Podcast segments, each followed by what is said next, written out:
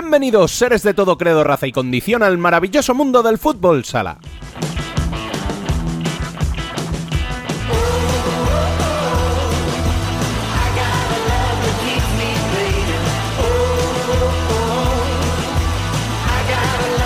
Volvió la rutina, bendita rutina de la primera división tras la locura de la Euro y lo hizo con bastantes resultados sorprendentes. Analizaremos el mercado de fichajes, las opciones de copa para los equipos que aún no han sellado el pasaporte a Jaén y sus resultados de este fin de semana, los nuevos problemas que se están derivando del COVID y los aplazamientos. Contaremos con un protagonista de excepción en nuestro café semanal como es Raúl Campos y mucho más.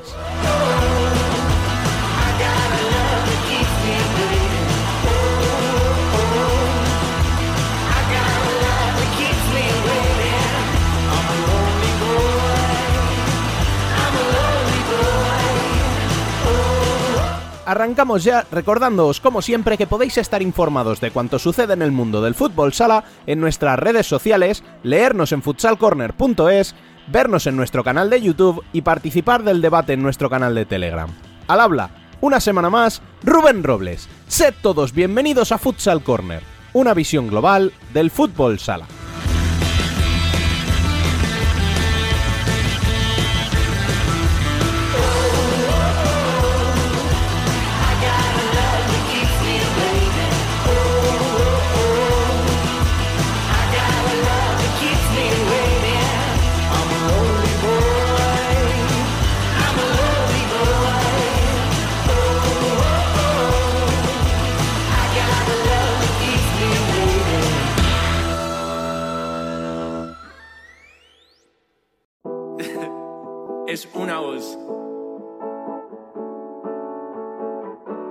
Hay un rayo de luz que entró por mi Las noticias. ha devuelto las ganas, me quita el dolor. Tu amor es uno de esos que te cambian con un beso y te pone Volvió a la primera división y lo hizo con dos partidos adelantados resueltos con las primeras sorpresas en forma de dos empates. El primero, el Pozo Murcia se estrelló en Burela con 2 a 2, y luego Movistar Inter en casa ante Levante desperdiciando un 3-1 en los últimos instantes hasta el 3-3 final que les mantiene fuera de la Copa dependiendo de terceros para clasificar. Su partido del fin de semana, correspondiente ya a la jornada 15, se aplazó por los 5 positivos de Shota.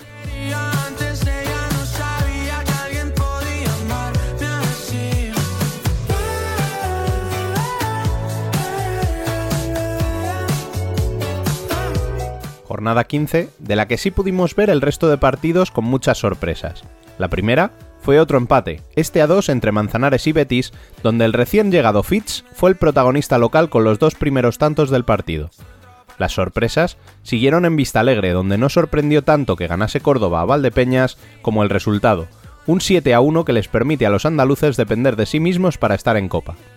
El domingo se disputaría el grueso de la jornada, comenzando por el 6 a 5 de El Pozo a Industrias o el 4 a 5 de Rivera en casa de Levante, dos partidos con remontadas finales que dejan a los colomenses sin opciones de copa y a los levantinos con alguna pero muy remota.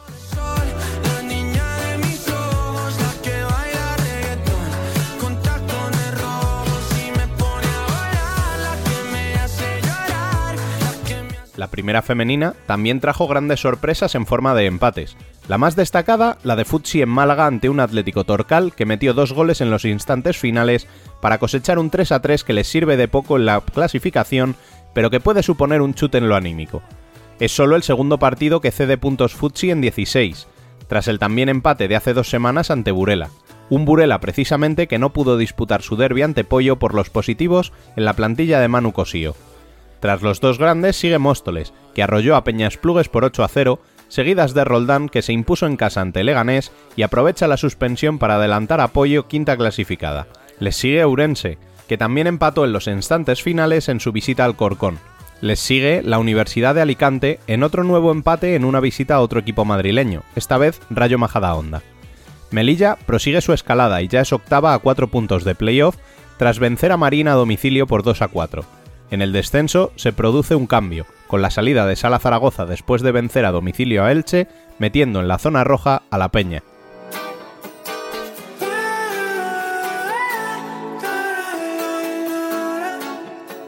Bueno, y ya me viene el olor desde la cocina, así que supongo que eso significa que, vuelven los cafés. Dani López, muy buenas. Muy buenas, ha sido el café te has puesto nervioso, ¿eh? Sí, sí, sí, ya hacía tiempo, había ganas. Uf, muchísimas. Lo que pasa que, bueno, pues ya sabes, la actualidad de la Eurocopa me los comía y era muy difícil sacar protagonistas cuando están jugándose entre cuartos, semifinales o entre fase de grupos y tal. Entonces, bueno, ya mejor esperar. Bueno, ¿y con quién te vas a estrenar en este 2022? Con un grandísimo jugador. Y bueno, pues a la gente le digo que ha estado en España, que ha jugado en Portugal, que ha jugado en un histórico como el Pozo, en otro como Palma, que viene de disputar precisamente la Eurocopa con, con España de, en los Países Bajos, que ha llegado como de esto en este mercado de invierno. ¿Tú qué dices? Pues que te estás volviendo muy facilón y nos estás dando demasiadas pistas. Hombre, bueno, eso hay que tener en cuenta que ya en la intro lo hemos dicho, lo hemos anunciado en las redes, está en la imagen de cabecera, pues no sé ni por qué sigo haciendo esto de, uy, a ver quién es. Nada, pero bueno, sí, es divertido. Pues también tienes razón. Vamos a charlar con Raúl Campos.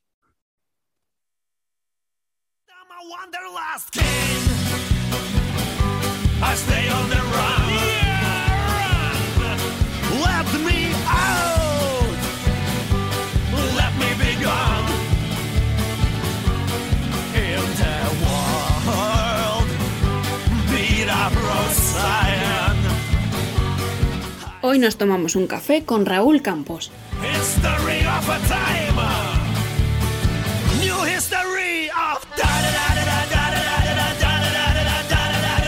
Bueno, pues está con nosotros el, el jugador de Manzanares, eh, Raúl Campos. Muy buenas, ¿qué tal?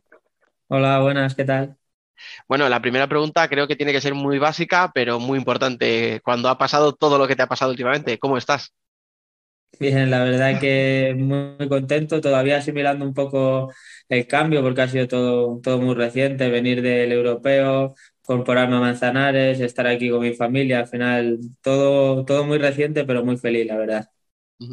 ¿Cómo ha sido el, el llegar a un sitio como Manzanares viviendo de sitios, pues eso, como Murcia o como Palma Mallorca, ¿no? Que son ciudades más grandes, a un pueblo como Manzanares. ¿Cómo ha sido ese cambio?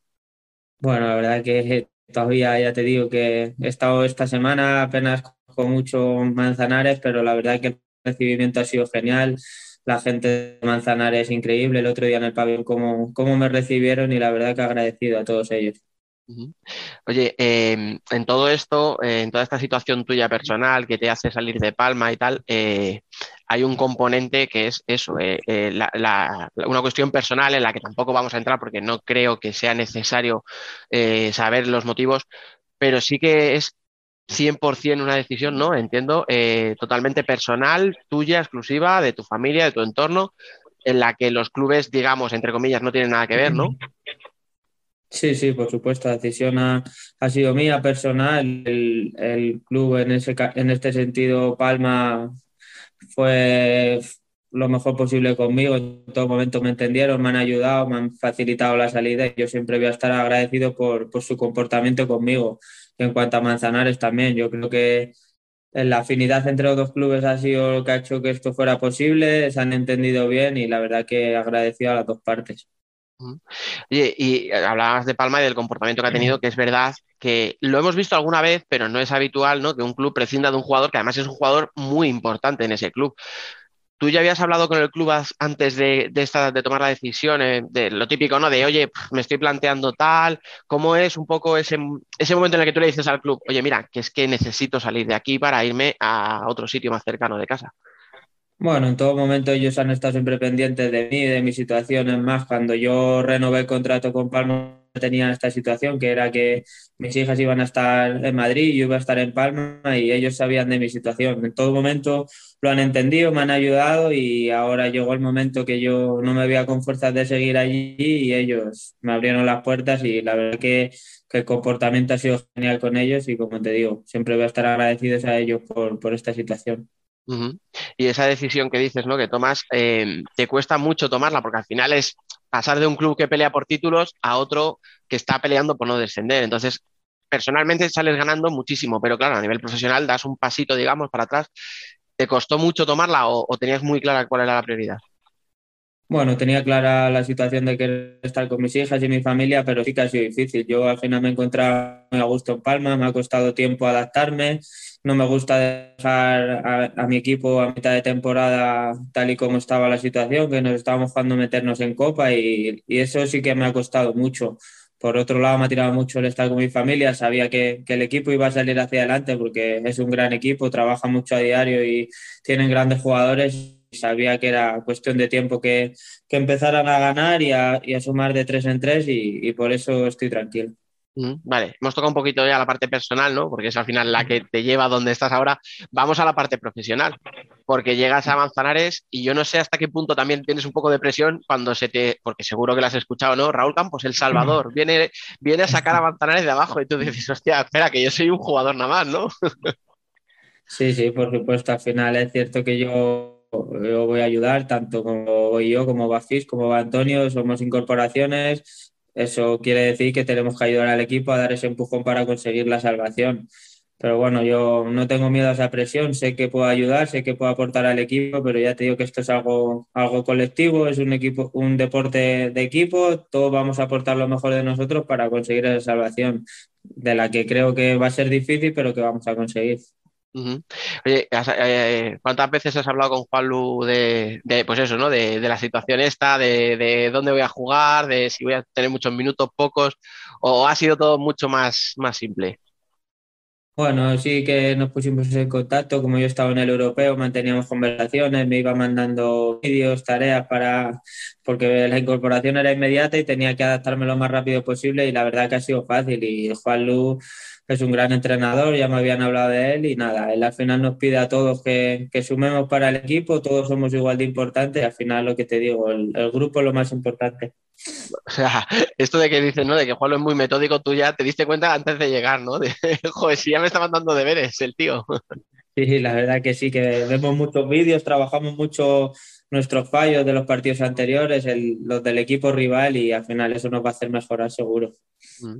A ver, lo que tú dices es verdad, al final es un deporte colectivo y, y, y, y, no se gana con una sola persona, pero claro, es verdad que vemos el primer partido en el que estabais todos disponibles, los tres fichajes, los tres titulares, tú, Fitz, Antonio. Entonces, supongo que ese salto era lo que necesitaba el, el club un poquito, ¿no? Para, para, mantenerse. Sí, al final somos jugadores con más experiencia, en, sobre todo en primera división, entonces en ese sentido sí que podemos ayudar al equipo, pero ya te digo que tenemos un gran, un gran equipo. Por desgracia, el otro día se quedaron sin convocar tres compañeros, tres jugadores y un portero, y al final tenemos una plantilla muy larga, muy equilibrada y por eso te digo que todos tenemos que dar lo mejor de nosotros para, por el bien del equipo, ser lo más honestos posible, porque ya te digo, hay tres compañeros fuera, más un portero, que, que al final es difícil, por eso que quien juegue tiene que dar el máximo por el bien del equipo. Mm, que todo esto es muy bonito, ¿verdad? Y Raúl Campos es el salvador de Manzanares, pero si Raúl Campos está cinco partidos jugando mal, chupa banquillo y a ver qué pasa, ¿no? Por supuesto, por supuesto, todos somos iguales y al final lo que importa es que el equipo gane, que Manzanares se salve y, y ya está. Oye, hablando de fichajes, eh, tú que ya conocías a Fitch de antes, eh, dos goles, un gol en propia puerta, hace cuatro faltas en solo, o sea, no sé, diré, vale, que vamos a ver si nos compensamos un poquito, ¿no? Estate tranquilo, ¿o qué? Sí, sí, Fitch es un, gran jugador, yo coincidí con él en Benfica, no aportar mucho, al final es un pivo muy, muy fuerte, muy dominante y nos va a ayudar mucho. Aquí tampoco le conocen muchos jugadores, entonces ahora todavía va a ser un poco sorpresa para, para los rivales y, y, la verdad que encantado de coincidir con él y de que nos ayude a conseguir el objetivo. Por eso, como tú ya le conocías, digo, tus compañeros habrán preguntado, oye Raúl, ¿y este tío siempre así? Porque la madre que lo parió. sí, sí, la verdad que, que es máquina. Lo fliparía, no me extraña. Bueno, y escucha, eh, empatasteis con Betis, esta es la parte un poco menos agradable porque al final era un partido muy importante en casa, eh, tal y como está la clasificación, un rival directo. Eh, sensación agridulce, hay cosas positivas, el, bueno, todavía era el primer partido en el que nos juntábamos. ¿Con qué sensación acabáis el partido? Bueno, al final acabamos satisfechos en el sentido de que dimos todo, fuimos valientes, lo intentamos de todas las maneras y en ese sentido contentos. Es cierto que nos hubiera gustado ganar para, para seguir sumando y, y nos vamos con esa sensación, pero ya te digo, en mi caso llevaba cinco entrenamientos con ellos, mucha información, todavía me falta entenderme con la gente. Al final, en ese sentido, se dio demasiado bien para el poco tiempo que llevaba con ellos y, y ya te digo, creo que el equipo tiene mucho margen de mejora y, Mm. y a partir de ahora que iremos sumando más puntos, pero ya te digo que cada partido para nosotros es una final y ahora tenemos el miércoles otra que tenemos que puntuar sí o sí e intentar ganar, por supuesto. Claro, es que al final, eh, al final para vosotros, pues lo que decía, ¿no? O sea, no te voy a decir media plantilla nueva, sois tres jugadores, pero sí que es verdad que lo que decía del quinteto, dos jugadores de campo y el portero eran, eran er- fichajes. Pero claro, es que lo vemos y Zaragoza, que también está ahí abajo, ha hecho cinco fichajes, eh, vosotros habéis hecho fichajes, Betis, el propio Betis ha hecho tres fichajes y ha soltado a Ivy, o sea, ha habido mucho movimiento, ha habido casi dos meses de parón, entonces yo no sé si hay alguna forma de saber por dónde va a salir la liga o vosotros tenéis la misma incertidumbre que podemos tener nosotros desde fuera. Sí, yo creo que todos. Al final te incorporas un equipo, no es fácil, tienes que adaptarte. En mi caso vengo del europeo que tengo menos tiempo. Los que han tenido más tiempo sí es verdad que tienen un mes ahí de parón para preparar y, que los jugadores se adapten, pero ya te digo que tenemos que intentar adaptarnos lo más rápido posible para rendir cuanto antes y al final va a ser un poco incógnita porque los equipos han reforzado mucho y más como está la liga, que está muy igualada cada partido. Mm, No, pero esto yo creo que lo hablamos nosotros muchas veces, que para nosotros es preciosa, pero para vosotros hablando claro es una putada. Porque no sabes quién te va a meter mano, o sea, puedes parecer que tienes un partido más asequible y se te complica, al revés, luego vas a lo mejor a la pista de un grande y se la lías, o sea, bendito caos.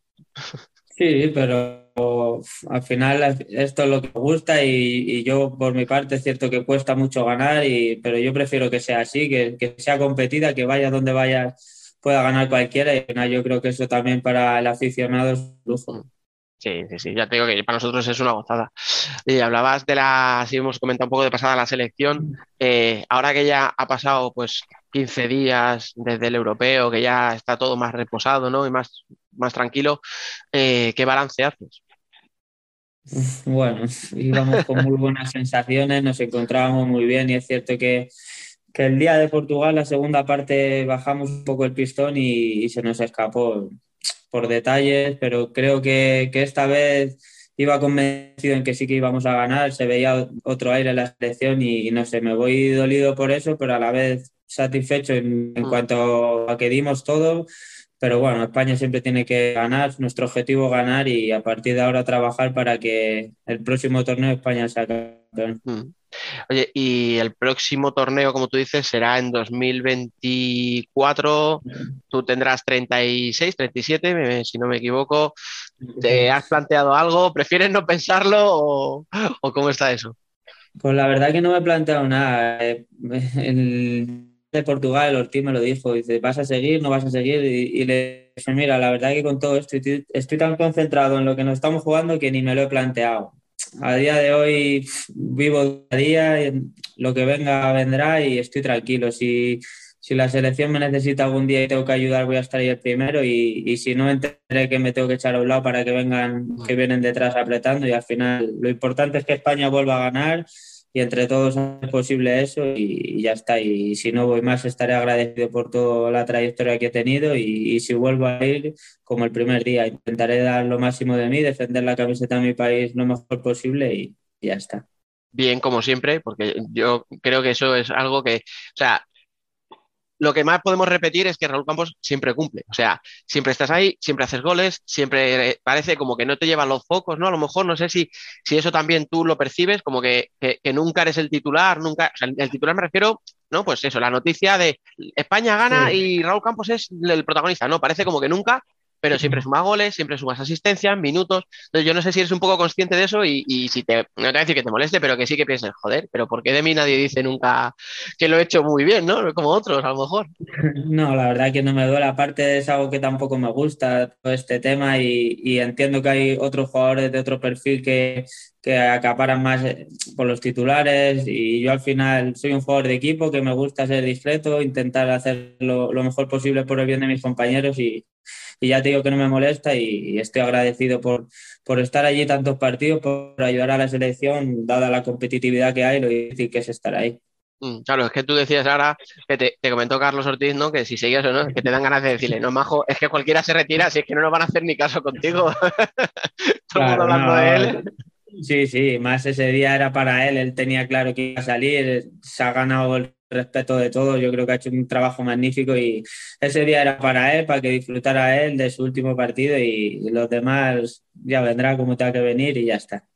Claro, es que me estaba acordando, por ejemplo, de Herrero, que no sabemos oficialmente si lo deja o no lo deja, pero claro, nadie había dicho nada y de repente acaba el partido, las cámaras le enfocan, le vemos llorando y entonces la Sí. gente dice, ahí va, a ver si es que lo va a dejar. Y parece como que de repente dijimos, ostras, espera, que es que a lo mejor alguno más que aparte de Ortiz se va de aquí. Parece como que habéis quedado, a ver, que es normal, ¿no? Después de 215 partidos, quedaron un segundo Sí. plano, pero parece como que el resto no existíais, ¿no? Sí, sí, Jesús se emocionó mucho al final. Tampoco sé si seguirá o no. Yo creo que todavía podría seguir, Mm. pero bueno, al final es una decisión que debe tomar él y yo creo que estaba también un poco triste y afectado. Yo creo que a lo mejor por eso, por si se plantea dejar la selección, que no lo sé. Mm. Nada, a ver, al final es que sabes qué pasa, que es, bueno, lo sabes de sobra, quiero decir, llevas muchos años en esto, nos encanta, ¿eh? O sea, uy, España ha quedado tercera, cambio de ciclo, renovar plantilla, cada vez ya no es que queramos jugadores de 25, los queremos de 20, y si pueden ser de 18, o sea, y casi acabamos con la sub-17 jugando el próximo mundial. Entonces yo no sé si es un poco, a veces una locura, ¿no? Cuando tú escuches, si es que escuchas eh, estas cosas y dices, pero bueno, vamos a ver, esta gente se está volviendo loco, ¿qué quieren? ¿Que, renovemos toda la selección cada cuatro años porque no ganamos el mundial o qué? Bueno, al final es normal, la gente opine, que la gente tiene gustos y, que- hable, siempre que sea con respeto y por el bien de la selección. Al final todos los que queremos es que España sea campeona. Venga Raúl Campo, venga Ortiz o venga Antonio. Al final todos sabemos que esto es un ciclo que va pasando, hay grandes jugadores que vienen detrás y ojalá sea una gran generación y, y nos lleve a ganar y yo creo que todos debemos estar contentos y cada uno contribuir a lo mejor para España. Yo no sé si tú, ahora que ya eres el veterano, te acuerdas del Raúl Campos cuando estabas a lo mejor en la etapa de Santiago, ¿no? Que empezabas a despuntar y decías, joder, es que este tío se podía ir y me llamaban a mí, que yo seguro que lo hago muy bien. Entonces, yo no sé si ahora te lo planteas desde el otro lado y dices, coño, habrá un chaval por ahí de 20, 22 diciendo, a ver si a este tío le jubilan ya y me llevan a mí. Claro, seguro que sí. Bueno, yo coincido con compañeros que, que yo era más mayor. Por ejemplo, Fernandito me veía a mí y se, y se fijaba en mí, luego ha venido conmigo y sé que será el, el relevo, vendrán otros y al final para mí también feliz porque con muchos de ellos he coincidido, los he visto crecer y para mí también que vengan otros, ya te digo, yo me, me iré satisfecho por, por lo que he hecho, por lo que he podido ayudar y contento a la vez de que vengan otros y al final lo que importa es España y la selección y, y ya está. Y es el equipo de todos. En eso, en eso te doy toda la razón, pero yo me imagino que algún WhatsApp en plan de, "Ch, niño, estate quietecito, no lo hagas tan bien, que, que me vas a quitar el puesto. Ya ves. Pero sí que es verdad que, que echas la mirada atrás y ha pasado todo tan rápido. Me acuerdo cuando fui por primera vez y ahora ya te ves aquí al otro lado y la verdad que pasa muy, muy rápido.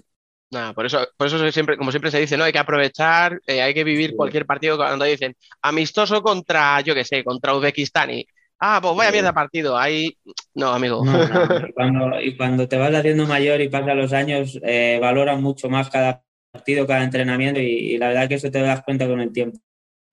Oye, hablando de eso, eh, has firmado por un año y medio, si no me equivoco, ¿no? Hasta junio del 23. Y luego, Ya te digo. me lo no imaginaba, pero te lo iba a tener que preguntar. No, no, mira, si te soy sincero, con toda esta situación personal y con todo lo que, lo único que me planteo es vivir día a día, ser feliz día a día y, y lo que venga. Mientras disfrute como lo hago a día de hoy, seguiré. El día que no tenga esa ilusión, pues me echaré a un lado, pensaré en otras cosas, pero ya te digo que, que a día de hoy disfruto mucho. Ahora estoy aquí cerca de mi familia, me ha dado un plus de energía y tengo todavía ganas de seguir luchando.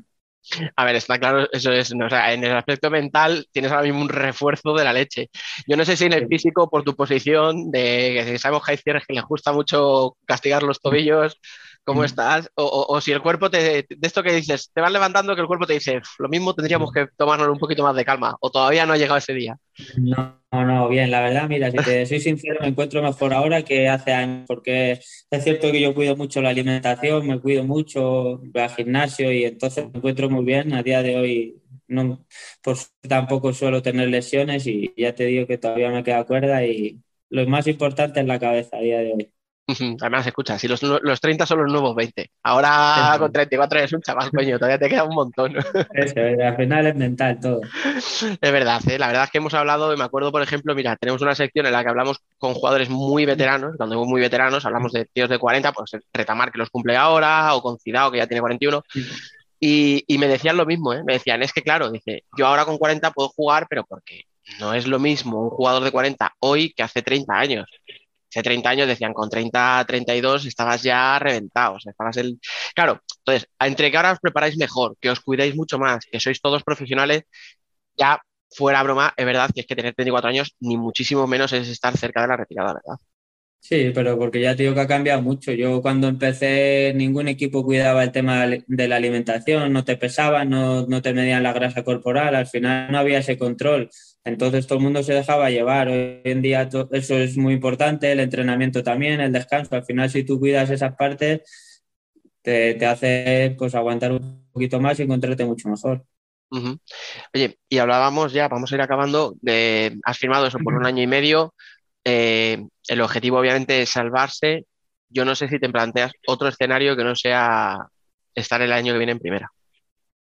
Nada, yo en mi cabeza solo está jugar en primera, estoy convencido de que así va a ser y, y voy a Manzanares con ese único objetivo y, y creo y confío, y, confío en que lo vamos a conseguir. Así que ya te digo, día a día, ahora mismo estamos en primera y cuando volvamos a hablar esperemos que sea así. Hombre, escucha, yo estoy seguro. O sea, además, el partido que os vayáis a. Ese partido en el que digamos, si ganas es matemático, voy a estar yo ahí el primero para verlo, porque creo que además eh, el club ha hecho un esfuerzo económico. En lo social creo que también se está moviendo muy bien. Y, y al final, joder, pues es que clubes que mueven gente, incluso en un pabellón tan pequeñito como el Antonio Cava, que por ejemplo cuando juegan en Valdepeñas, que estuve, tuve la suerte de verlo aquí Sí. en directo, Sí, ves sí, cómo se mueven y tal. Yo creo que esa- esas aficiones, claro, es jodido decir ahora, se merecen estar en primera porque eso implica que otra se vaya a segunda, pero bueno, al final es- claro, to- todo el mundo se lo merece y todo el mundo quiere estar ahí, pero es cierto que, que Manzanares vive fútbol sala, en, Mm. en un año quieren tener un pabellón nuevo de 2.000 personas, es un, es un club que va a crecer, como tú dices, Valdepeñas, entonces ojalá haya muchos equipos así por el bien del fútbol sala. Más es que es eso, o sea, necesitamos gente que, que, que- que anime, gente que, que mueva, ¿no? Porque al final ese color, ese... Yo no sé cómo viviste el otro día el debut, pero supongo que al al final un pabellón tan pequeñito, a, a poco ruido que hagan, tiene que ser aquello ensordecedor, ¿no? Aunque sean poca Sí, sí. gente. Sí, sí, fue una pasada. Yo nunca había jugado y la verdad que, que, bueno, llegamos en autobús, nos estaba recibiendo todo el mundo ahí, la verdad que increíble. Y luego el pabellón es pequeño, con 800 aficionados, pero la verdad que no paran de animar, de empujar al equipo y ya te digo, ojalá siga esto adelante, el año que viene sea más grande, más afición y, y sería un lujo. A ver, y ya con esto acabo. Eh, no es de hacer de menos a otras aficiones, pero claro, en ciudades grandes como Palma o como Murcia es lo que decía antes, o sea, eh, la- esa cercanía, ¿no? El que salgas a comprar el pan o a tomarte algo y todo el mundo te conozca y todo el mundo tal. Claro, por el hecho simplemente de que es todo muy pequeño y, y te vas a encontrar con, Sí. con aficionados seguro. Supongo que también a lo mejor es algo que no vivías, no sé, incluso si desde la etapa de Santiago o tampoco, ¿no? Esa cercanía.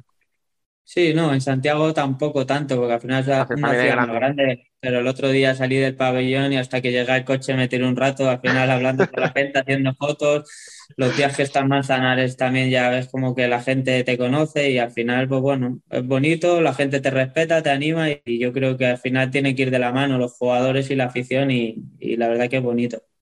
Bueno, pues nada, como decía, ya no te voy a, no te voy a entretener más, que para un día que tienes un poquito de descanso vamos a, Nada. a dejar que lo aproveches. No te Ah. preocupes, yo encantado de estar aquí. Así que nada, lo único ya, pues eh, lo que te decía antes, aunque alguno se pueda ofender, pues mira, yo lo que te deseo es que te vaya muy bien, que, que- que efectivamente consigáis esa permanencia, que disfrutes del fútbol sala, que disfrutes de la familia, que son dos cosas eh, muy, o, o las que más importan en la vida, ¿no? O sea, disfrutar de tu trabajo y disfrutar de tu familia y que te vaya muy bien. Muchísima suerte. Muchas gracias, de verdad, muchas gracias. Tenía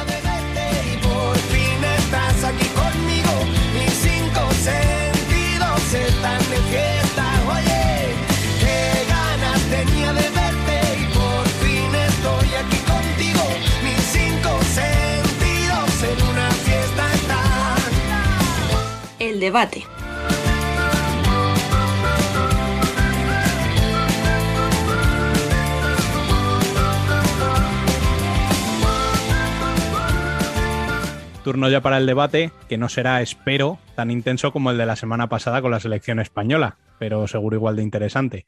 Dados los resultados que hemos tenido este fin de semana y que vamos a analizar, como siempre, en primer lugar con Dani López, que sigue por aquí. Muy buenas. ¿Qué pasa, chicos? Pues sí, aquí estamos otra vez. E incorporamos esta semana a dos expertas y amigas que francamente no sé cómo sacan tiempo para visitarnos viendo lo liadas que están todo el día. Ellas son Neus Pachón, bienvenido una semana más, Hola, ¿qué tal? Encantada de estar aquí otra vez con vosotros. y Carla Martínez, muy buenas. Lo mismo digo, es un placer hacer un hueco para Futsal Corner siempre. Bueno, Neus, eh, ¿cómo lo haces para estar en el balonmano, en el fútbol, para ir al Palacio de los Deportes de Murcia, Paterna, llevar la elástica, que por cierto desde aquí recomendamos seguir en Instagram, etcétera, etcétera? Pues mira, como no puedo llevarlo todo, eh, sí es verdad que la elástica la tuve que dejar un poco apartada. Eh, ahora ya tengo varias cosas ya eh, grabando y ya sí que dentro de poquito voy a empezar a, publicarlas. Pero bueno, no sé, no sé cómo lo hago de verdad. Mi madre me dice que estoy en casa, pero como si no estuviera, porque no paro, la verdad. Y, pero bueno, mira, sacando tiempo de donde no hay, intentando pues eh, el fútbol sala, aunque no sea mi trabajo principal, pero que siempre tenga un huequito para dedicarle el tiempo que se merece y no dejarlo. Pero bueno, ¿qué te voy a decir y qué te va a contar también, Carla? Que yo creo que si yo no sé cómo lo suyo es peor todavía, o sea que... Sí, no, no, de hecho ahora iba ella. Eh, para quien no lo sepa, Carla además eh, está trabajando en industrias, subiendo contenido, viendo las diferentes secciones de pabellón en pabellón y todavía te quedan ganas de venir a seguir hablando de futsal con nosotros. Sí, porque yo como, como vosotras sigo siendo una friki de este deporte, entonces allí donde haya fútbol sala no me importa venir. Y sí, la verdad es que estoy muy contenta, porque si antes ya mi vida respiraba fútbol sala, ahora estando dentro de industrias, pues podéis imaginar, ¿no? Me paso la vida en el pabellón, pero muy feliz, la verdad. Bueno, pues lo dicho, eh, reitero mi agradecimiento y vamos ya con el debate propiamente dicho. Primero de todo, eh, empezamos recopilando algunos de los fichajes de invierno. Dani, eh, cuéntanos un poquito, a ver Gracias, qué es lo gracias, que me ahí. apetecía contarlo a mí, sí. Venga, a ver, vamos a empezar por, por ejemplo, por Zaragoza, ¿vale? Que ha fichado a Bruno Jacobino, a Carlos García, a Gabriel Ramírez, a Varona. Eh, Valdepeñas, que ya sabemos que perdió a China y a Catela, pues ha fichado a Gabriel Ribeiro y a Ibi, este cedido. Eh, Palma tiene, por ejemplo, los fichajes de Neguiño y de Nando Torres, recuperado de Industrias, precisamente. Manzanares ha fichado a Antonio Navarro, para la portería a Fitz y a Raúl Campos. Betis a Allison, a Jason Samurai. Eh, bueno, luego hay algunos fichajes, el de Guillermo y Machado por Inter, el de Uchida, por decir así, un toque exótico por Burela. Y yo qué sé, pues seguro que hay muchos más, pero bueno, para que la gente se haga un poquito una idea, si a 14, 15, 16 de febrero cuando nos escuchen todavía no lo saben, pues hombre, ya va siendo hora, también te digo. Bueno, pues eh, teniendo en cuenta todos estos fichajes, eh, Neus, cuéntanos un poquito, ¿quién crees que sale ganando y quién perdiendo de este mercado de invierno? Yo creo que evidentemente quien sale perdiendo sin duda es Valdepeñas. Eh, a ver, sale ganando por la pasta que se ha, ha reembolsado un poquito, que va a venir muy bien, pero a nivel deportivo y sobre todo con lo que se estaba jugando, eh, yo creo que es el que más pierde. Eh, Chino y Catela son yo creo que los dos jugadores más importantes que tiene el equipo y sin ellos habrá que ver. A ver, ahí está. Quizá, quizá es casualidad o no eh, la abultada derrota de este fin de semana, sorprendente derrota, pero veremos a ver con el paso de los partidos hasta qué punto puede llegar a afectar no contar con un hombre como Chino que te puede desatascar el encuentro con un chinazo o Catela que con su desborde por banda, ¿no? Entonces, eh, veremos. Y quien sale ganando, para mí, Manzanares con Raúl Campos. Creo que fue la sorpresa, eh, un poco de también, quitándolo de Chino y Catela del mercado, y le va a hacer muy, muy, muy bien a, a Manzanares, tener a un jugador con la experiencia de Raúl Campos, teniendo en cuenta que Manzanares si se caracteriza por algo es por una plantilla muy joven, que muchos vienen de segunda, poca experiencia en primera división y van a tener eh, al frente a un internacional como Raúl Campos. Entonces yo creo que es el que sale ganando, sin duda. Y luego como fichaje, un movimiento extraño que si vosotros lo habéis entendido mejor que yo explicármelo, porque no me termina de cuadrar, es la cesión de Ibi de Betis a Valdepeñas. O sea, es algo que sigo Imposible. sin entender, sinceramente. O sea, no, Uno de tus no- jugadores con más calidad se lo cedes a, a un equipo que está arriba. que puede ser rival por meterte en los, entre los puestos de arriba. Es que no lo entiendo. O sea, mm, no sé en qué momento, por qué. eh, el motivo, no sé qué motivo será. Y dudo mucho que en un primer momento Ibi quisiera dejar de jugar en el equipo de su vida. Nunca mejor dicho. Que lo tiene hasta tatuado el escudo. Entonces, no sé. No, es algo que no entiendo, de verdad. Pero bueno. Es raro, es raro uno, ¿eh? Es raro uno. O sea, yo creo que esta es la típica que hay algo ahí de fondo, algún interés, algún te debo, me debes, un- una cesión que sea un te voy a pagar X luego en junio para Claro, tenerlo cosa- aquí. Una cosa es que tú le cedas a otro equipo que está, a ver, que se suele, se suele dar, ¿no? Esas cesiones de equipos que, que al final pelean por lo mismo, pero no uno de tus mejores jugadores. Es que, y más, O como está, y más como está Betis esta temporada. Es que precisamente lo que, lo que se lleva de Betis es el, vamos a llamarlo así, para, enten- para entenderme, el catela del Betis. El Betis, efectivamente, y que luego ves a los que han fichado y con todos mis respetos. mm, No creo, creo que no mejoran a Ivy. Yo creo, no sé si fue, eh, no sé si fue este Ricard, Pix Futsal, el que lo dijo, pero hubo un momento en el que dijo, está Betis jugando con el que probablemente es el cuarteto más lento de la liga. Porque estaba con los fichajes y eran, pues eso, o sea, con Bocao, con Allison, con tal, y era efectivamente, o sea, era verlo y yo si soy betico estaría preocupado.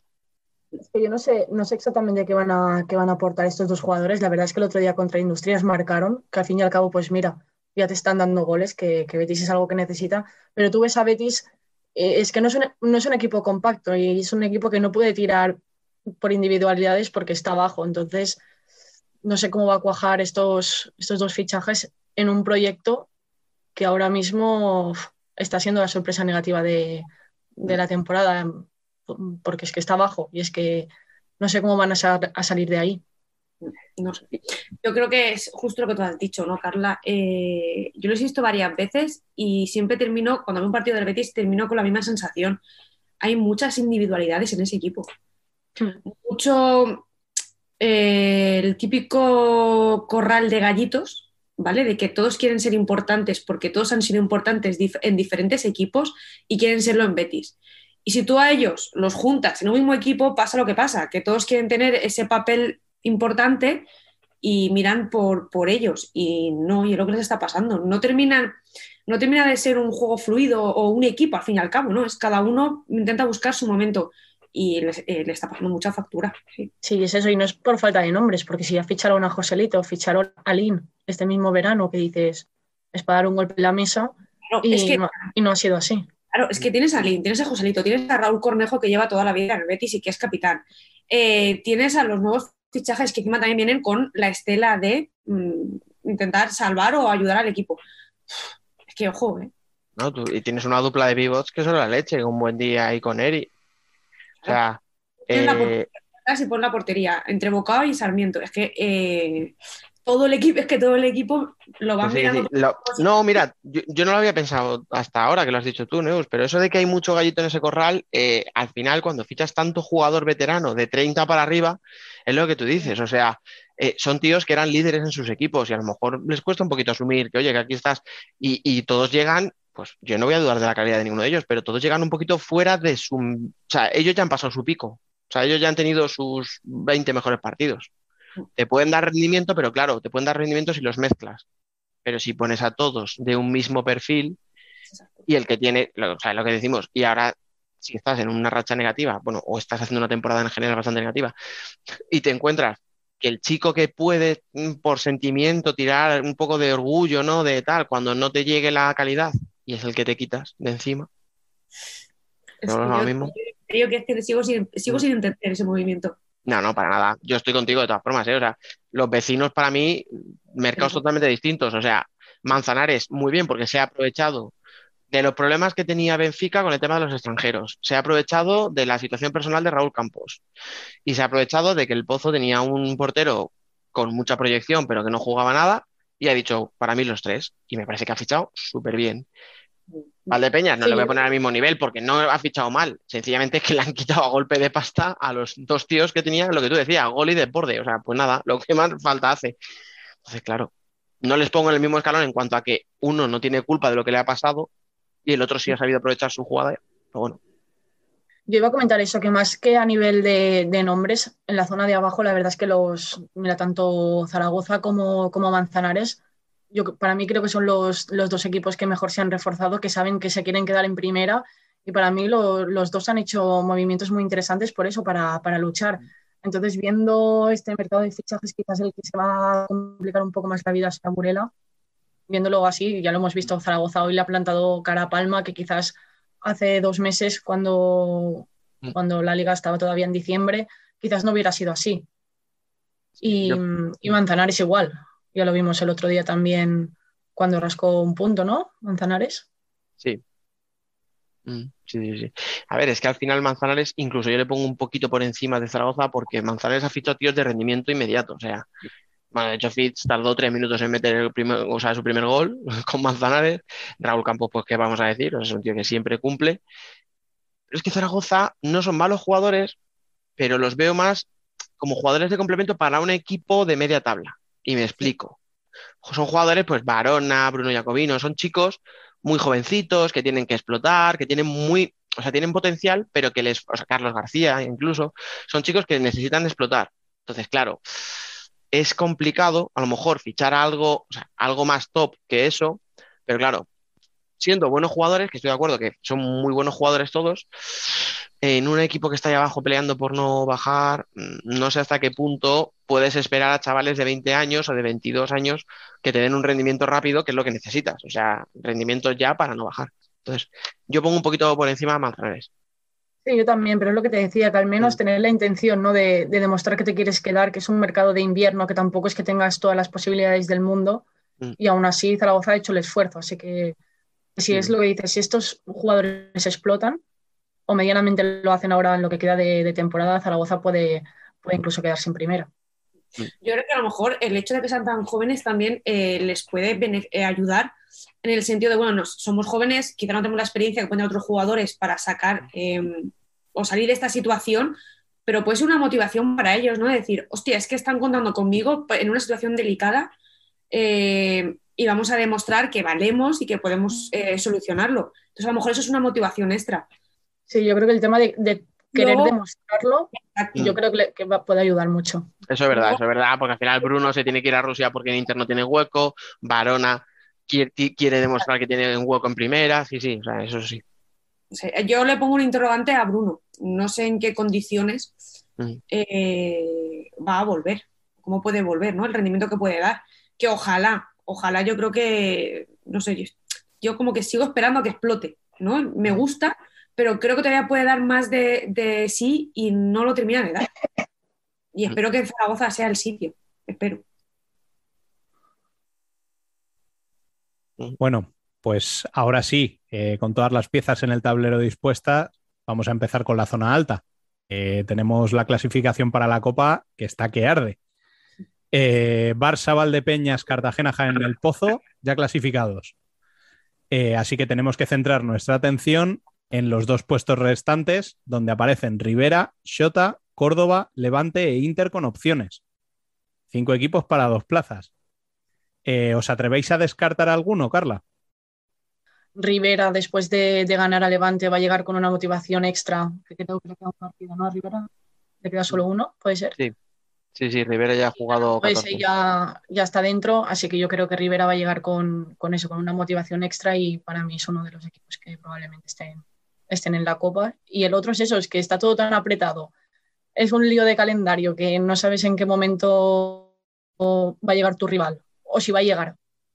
Porque viendo el panorama puede ser que se te aplace a última hora.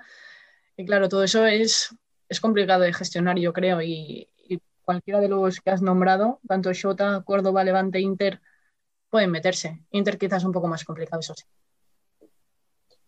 Además, es Yo- que estoy mirando y hay que tener en cuenta que a Sota todavía le quedan dos partidos. No, quedan tres. 3-3. Tres todavía. Tres. Ah, Tiene 12 Eh, nada más. claro, si hay que quedarse con alguno, es que es el que más Shota quiere decir, sobre todo porque- Inter. Yo El problema prometo, será cuándo se juegue. Es, Claro. es que esa es otra, claro. Sí, sí, sí. O sea, yo os prometo que cuando supe lo de los cinco positivos en Sota y que dije, vale, se va a aplazar sí o sí.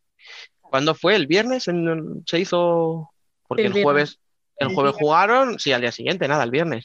Bueno, pues llevo desde el viernes, ahora estamos grabando domingo por la noche, llevo dos días y soy incapaz de saber si le viene bien o mal a Inter el aplazamiento. Porque es que no sé qué narices va a pasar. O sea, es que no sé si lo van a jugar mañana, si dentro de un mes, si lo van a jugar, eh, si van a tirar de coeficientes. No sé si van a. Si va a tener a Yo todos los sinceramente jugadores. creo que si se juega tendrá que ser después del 2 de marzo, porque si ya han puesto el 2 de marzo el Inter, Betis. Inter Betis. Tan lejos porque está la Supercopa, están los aplazados, está la Copa. Yo creo que se tendrá que jugar a partir del 2 de, de marzo. No, no, claro, es que, es que ahora entre semana tienes Copa del Rey, el fin de semana tienes jornada. Vol- Volvemos a lo de siempre. Yo lo que haría sería aplazar la jornada 16 entera y jugar todo lo pendiente. Pero bueno, volvemos al debate del año pasado. En fin, ¿qué le vamos a hacer? Es que estaba pensando ahora mismo que es que volvemos otra vez a lo mismo del año pasado, a tener que esperar al último momento a saber quién juega. Es que o no hemos aprendido nada. Bueno, o- es que el problema no creo que sea esperar a ver eso, quién juega, sino el problema es tenerlos todos eh, dispersados, que no haya una jornada que todos lleguen sin saber los resultados anteriores. Exacto. Sí, sí. A ver, yo haría, como- yo haría como en Italia. Eh, faltan tantos equipos para jugar y dentro de esos partidos aplazados hay equipos que se juegan a estar en Copa. Aplazo la jornada completa, te juegues o no te juegues nada, se acabó, ya está. Y lo siento mucho por los que no tengan nada en juego, pero es que le estás, al final perjudicas a uno y favoreces a otro. Pues nada, se aplaza todo y cuando se pueda se juega todo otra vez, se recupera ese partido y ya está. Y todos en las mismas condiciones, aunque luego como les pasa que ahora tienen que jugar cinco partidos en 10 días, pero Ya, pero cuando te aplazan un partido sabes qué es lo que hay. De todas formas, es que lo que os digo, o sea, decía, yo he escuchado a gente, no, claro, ah, les interesa aplazar porque así cuando vuelvan, pues vuelven con los fichajes de invierno. Bueno, o vuelves con los fichajes de invierno, o donde no tenías lesionados, ahora tienes a dos tíos lesionados, o el equipo contra el que tú te enfrentas también has fichado en invierno, o sea, es que, mm, de verdad. Porque claro, o sea, Inter, por seguir el ejemplo que poníamos, no, es que así vienen los brasileños. ¿De verdad creemos que van a ser los diferenciales? O sea, quiero decir. A ver, yo sí que creo eh, que en, que en diciembre hubo, hubo intereses. Sí. Yo creo que hubo un poco de cachondeo ahí, ¿eh? Sí, sí, yo no, no, si no digo que no los haya, pero realmente que, que- ¿quién- europeo, eh, sudamericanos, a Copa América. Pues a los que yo creo que les favorecía. pero tú crees que, o sea, la cuestión es, ¿creéis que de verdad les va a salir bien la jugada a los que lo hicieron?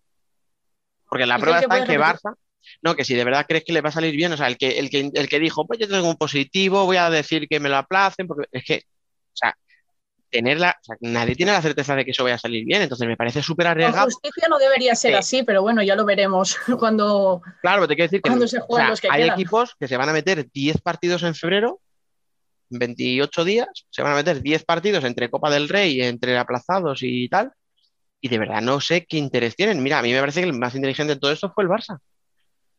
Barça tuvo positivos, los apartó y ya no me vale la excusa de es que, es que los PCR son muy caros, tal, los antígenos han bajado de precios, tío, y un antígeno te lo compra por dos pavos en una farmacia. Entonces, podía, todos los clubes podían haber hecho test de antígenos si querían, quiero decir, o sea, y aislar a dos o tres jugadores y tirar con lo que había. Barça lo hizo, ¿por qué? Porque sabía lo que se le venía ahora.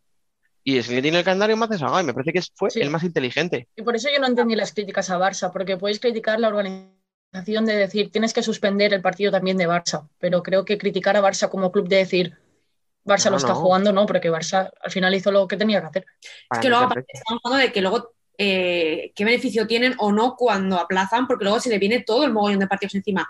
Pero es que hay que tener en cuenta que los casualmente es normal, los equipos que se están disputando algo, en muchas plantillas hay jugadores que han jugado la Copa América, que han jugado en el europeo, que van a jugar la Copa del Rey, que han jugado la Liga, y al final ese arrastre de minutos y de cansancio y de viajes, porque es que no es que hayan jugado Mm. con todos mis respetos en Cuenca, es que han jugado en en Ámsterdam y han jugado en, en América. O sea, mm, todo influye. O Entonces, sea, eh, tú piensas en esos argentinos, o sea, que se han jugado cinco partidos, no, cuatro, dos, seis, seis partidos en diez días, con un pedazo de viaje, claro. y llegan a, a lo mejor un lunes, un martes, y el jueves están jugando otra vez.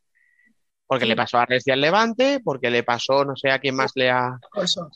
a Corso, eso es, o sea, claro, es que son tíos que, que es que el domingo por la noche estaban ganando un título en Paraguay y el jueves estaban jugando un partido, pues uno en Madrid y tal. O sea, es que con eso también hay que, eso tienes que contar con ello, porque muchas plantillas al final tienen jugadores más o menos, pero algunos seguro que tienen. Y eso influye. Y el, y el ritmo de competición que estamos llevando esta temporada eh, es que creo que es hasta incluso mucho peor que el año pasado. no, claro, porque tienes un mundial, tienes una euro.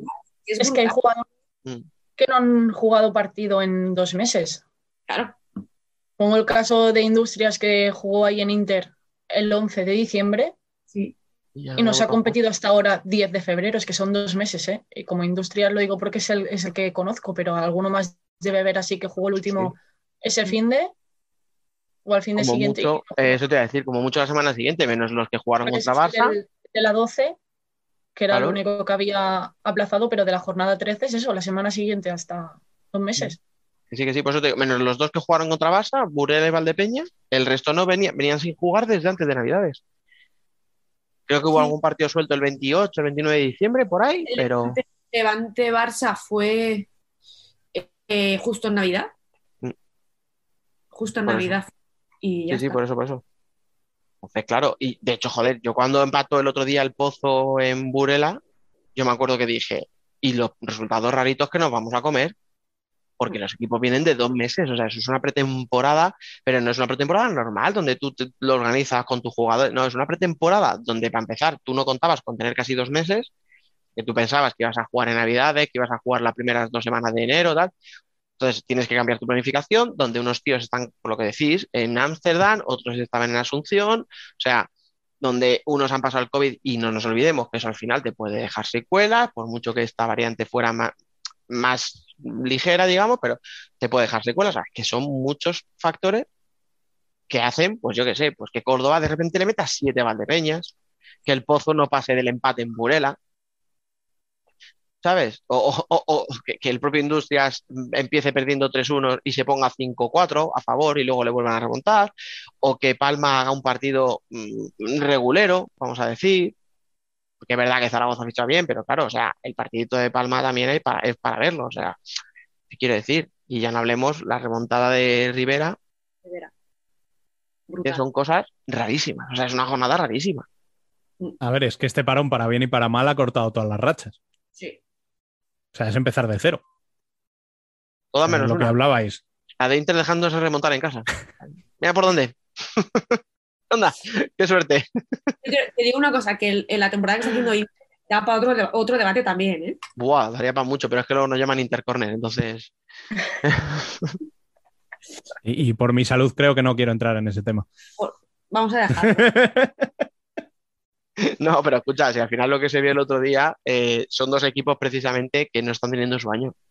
O sea, ya fuera, fuera broma, o sea, te quiero decir, Inter se pone 3-1, tiene opciones incluso en robos de balón para, meter- pa- para irse con, o sea, en inferioridad con el 5 para 4, no lo consigue, y Levante, que había hecho un ataque de 4 para 3 flojito, vamos a llamarlo, que tiene una o dos ocasiones nada más empezar, pero luego casi ni tira, eh, te mete dos goles al final.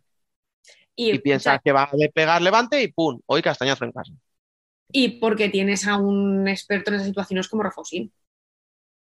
Bueno, claro, que hablamos del 5 para 4, el 5 para 4 es ponse la Usin que te la metes en la escuadra como si fuera fácil, ¿sabes? Ya, ¿eh? Totalmente. Mm. Mm. Pero como dices, al final fue el, el reflejo de lo que están siendo los dos equipos en la temporada. Mm. O sea, yo creo que son los más irregulares eh, hasta el momento. Son regulares en su irregularidad. Eh, efectivamente. Vamos a dejarlo así también. Sí, es que, claro, son dos equipos que, que- que con- tú echas números y dices, bueno, pues puede- tienen opciones, joder, pues si ganan dos partidos, su- entran, pero si lo piensas realmente son dos equipos que han estado todo el año en el puesto 10, 11, 9, 10, 11, o sea, no han subido de ahí. Pues Yo el problema de, de Levante es que al principio podías decir, "Mm, es que tiene la Champions, es que son muchos partidos, es diferente lesiones, planificación, sí. Pero eso ya no sirve. No, no. A ver, a lo Vale, mejor pero ¿y el, el caso de Inter entonces? Porque Inter sí que no tenía Champions. No, por eso digo, yo hablaba del Levante porque de Inter es, es que... que Es inexplicable que- sí. sí, es inexplicable. De pasar de la temporada pasada, de los tres títulos, de, del competirle al Barça en el, en el playoff hasta los penaltis del último partido. Es que te voy a decir, es que no es que me digas que este año tiene una, una plantilla totalmente diferente, o otro entrenador, es que no, es que la diferencia es abismal de uno y otro. Y luego tienes al, Le- al Levante que supuestamente tenía que tener una plantilla mejor que el año pasado y está peor. A ver, que sí que es cierto, no es, no es que es una excusa, es que las lesiones les ha pasado mucha factura a, a Levante y han Sí. perdido hombres los que contaba. Y al final ha tenido que tirar de chavales jóvenes y los que estaban pues han comido muchos minutos y eso al final también perjudica. Porque al final Diego Ríos ha jugado con los mismos. Mm. Sí, sí, pero sí es que por eso te Pero- digo que, pero, que es todo inexplicable. O sea, No. por ¿No eso- queríamos igualdad? No, no, sí, a mí me encanta, ¿eh? Eso O sea, te iba a decir. me encanta porque te da, no sé, te da vidilla, te da chicha a la competición también y, y mola, ¿no? El claro ejemplo es esta, esta jornada. Joder, esa remontada de Rivera. ¿Quién se lo va Yo a espero que, que el COVID desaparezca de aquí a playoff para tener una jornada de nervios de decir a ver quién se mete en playoff, como no lo hemos podido tener en esta copa, porque eso ya lo he hecho de menos, no me acuerdo ni lo que es, Sí, sinceramente. es verdad. Pero escucha, es que tú fíjate si es que es que Levante le remonta un 3-1 a Inter en Torrejón. Piensas que van a estar con la moral por las nubes, que bueno, en su casa contra Rivera, rival directo, no van a perdonar. 4-2 a favor, tres goles en los últimos 10 minutos. Yo te digo una cosa, estamos hablando del- de, los gallitos de Betis. Pero es que en Levante hay mucho gallito, ¿eh? Yo creo que también de la victoria de hoy de Rivera, digo creo, pero porque como no se ha podido ver, pero supongo que también se tendrá que valorar el trabajo de, de Rivera. Rivera, por supuesto. Por supuesto. Es eso, no sabemos cómo ha ido el partido realmente, si Betis la ha liado, o sea, Betis eh, Levante la ha liado mucho, o Rivera se ha marcado un partido. Al día con lo de los gallitos, ¿eh? De Neus. Ya no sé dónde estoy. Que es que decías tú, Carla, ¿no? Que hay que hablar de, de, Rivera, hay que hablar de Pato. Casi se me escapa ya de principio que, que era de Pato del que quería hablar. Eh, pero es que somos muy pesados hablando de él. Pero es que es un entrenador de la leche. O sea, de verdad. Eh, hay poquitos en la liga como él. Y lo digo semana tras semana. Y cuando hablamos, por ejemplo, del tema del portero jugador y de las incorporaciones y tal, yo estoy aburrido de ver porteros que dicen que se incorporan al ataque y lo que hacen es llegar a medio campo, dar un pasecito al de al lado y volver corriendo si la gente no ha visto el resumen del, del Levante eh, River- Rivera, que se lo vea. Porque eso, eso es lo que, o sea, lo que de verdad supone generar superioridad con tu portero. O sea, hay una jugada de Adrián Pereira que cruza el medio campo, es el 4 a 2, ¿no? O el 3 2, me parece. Le tiran una pared y él tira la pared y se va hasta la línea de fondo. Y provoca un gol desde la línea de fondo, o sea, a 40 metros de su portería. En el empate a 4, roba Pintiño en la frontal, monta la contra, no me acuerdo quién es el que sale por la banda izquierda, Pintiño va por el centro, ¿y quién es el que tira a correr por la derecha? Adrián Pereira. O sea, eso es cuando tú dices que tu portero genera superioridad, eso es lo que hay que hacer. Y eso hay que tener, vamos a decir, valor, por ser elegantes. ¿Vale? Tienes que tener el valor de decirle a tu portero, tira para adelante, te atreves, cruzas campo y si tienes que ir hasta arriba, te vas hasta arriba. Y si no la quitan, no la han quitado. Hemos hablado con él aquí en este programa varias veces ya y él siempre lo dice. Yo no entiendo un fútbol sala defensivo, yo no entiendo el miedo a tal. Salen partidos súper entretenidos cada vez que juega mm, el Rivera y encima le está saliendo bien, porque es que os recuerdo que hizo una, una remontada en Cartagena de la leche. Y ahora la ha repetido, o sea, es que no es casualidad, que son dos remontadas de 5-6 y 4-5. Es que, es que lo que dice lo hace, y es lo que digo, o sea, y con un portero que se incorpora, porque Adrián Pereira tuvo su momento de gloria, acordaros, en el Wizzing, en aquella Copa del 18, se perdió, la gente decía, ah, este ha sido flor de un día, bueno, pues este chico está empezando a, despuntar casualmente con Pato, otra vez.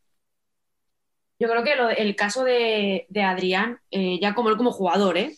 que justo me acabas de recordar lo de la famosa copa, ¿no? Cuando se salió, eh, le llamó Cani para la sub-19 y Cani muchas veces lo ha dicho, no le he vuelto a llevar porque mm, yo no quiero un jugador solamente que sea bueno, quiero alguien que también le funcione la cabeza, que la cabeza la tenga bien amueblada, que no se crea más que nadie simplemente por haber hecho, por haber despuntado un poquito más, no, que frena, que tú tienes que llevar tu progresión, no quieras correr.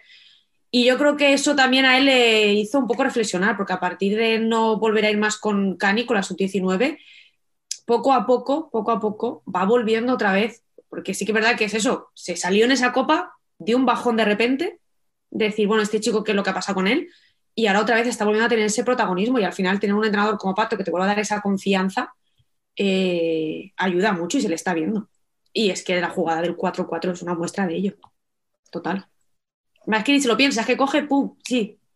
Tú arma la contra que yo voy por, por, el, por el lateral y por la banda y oye, si me llega y, meto gol, pues oye, eso que me llevo. Sí, sí, no, vamos, a mí ya te digo, me ha sorprendido mucho por eso, porque no era un chico en el que pareciera, ¿no? Que podríamos depositar muchas esperanzas por lo que tú dices, porque se había venido un poco abajo. Yo había escuchado ya algo parecido, ¿no? Que no era un chico que se cuidara mucho y tal, eh, pero al final es que son chicos tan jóvenes, o sea, llegas con 18 años a un pabellón con 15.000 personas y todo el mundo corea tu nombre, eres el puto héroe y bueno, pues ya está. Se le fue un poquito, se le vino arriba y para eso, pues nadie mejor que un entrenador, y vuelvo a lo mismo, ¿no?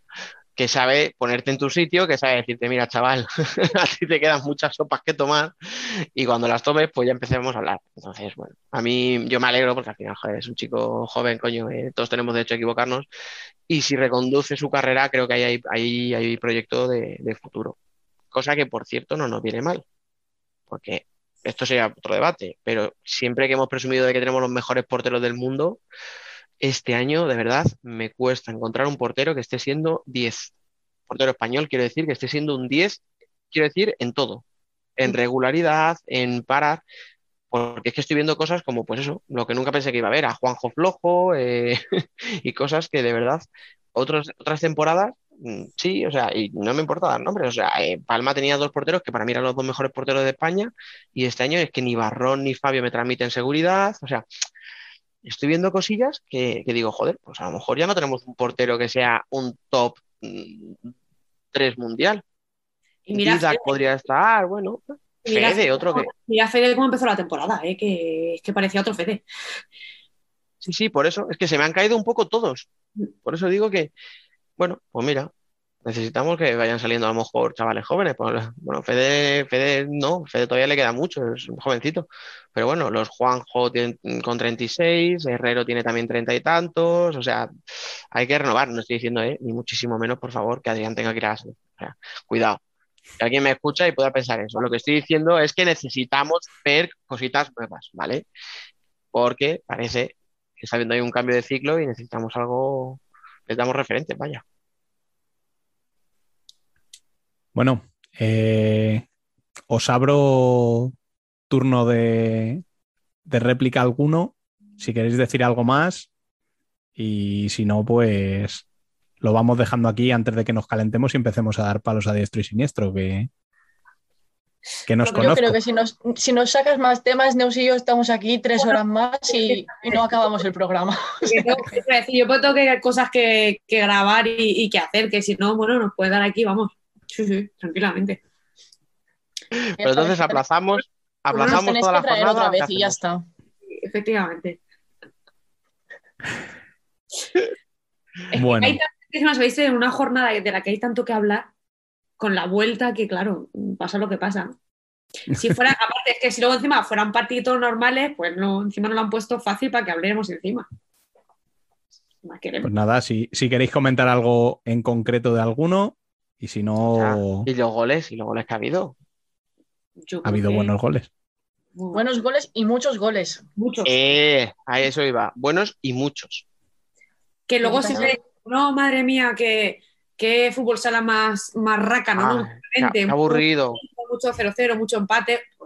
Anda, que la jornada, que la jornada de este fin de semana. Pero comparado con el año pasado, en este sentido estamos mejorando lo que pedíamos. Pero la temporada pasada hubo, hubo, yo me acuerdo que estábamos haciendo nosotras los resúmenes eh, para la web, los montajes, y decíamos, es que no para de poner la misma cifra en todos los partidos. sí, sí. Un empate y otro, y otro, y otro, y otro. Y nada de 3-3, 4-4, no, no, 1-1 y da gracias. Y, y vas que te matas. Pero, o sea, sí, no sé. Oye, Escucha, que y luego, ¿qué? ¿Qué, perdón? Digo que siga así, ¿eh? que sigamos viendo goles. Que sigue sí, no te iba a decir. Y luego te llega un equipo y a ti te dicen, un equipo que tenga a Igor, Vilela, a, a Mancuso, a Nunes y a. A huevo para que sigamos hablando, coño. De, Buah, joder, habrán metido ahí goles para aburrir. Y encima Zaragoza, que tiene una defensa. Y luego ves el resultado y flipa, ¿no? Y el MVP creo que ha sido Eloy, ¿no? Ay, ¿Puede ser? Que lo haya Pues- visto. Hombre, ha jugado bien, ha jugado bien. No sé si el MVP, la verdad, pero. ¿No ha sido Barrón? Eso, Barrón, cierto. Eloy salía con él, ha sido Barrón. Es que encima el portero es el MVP. Es que.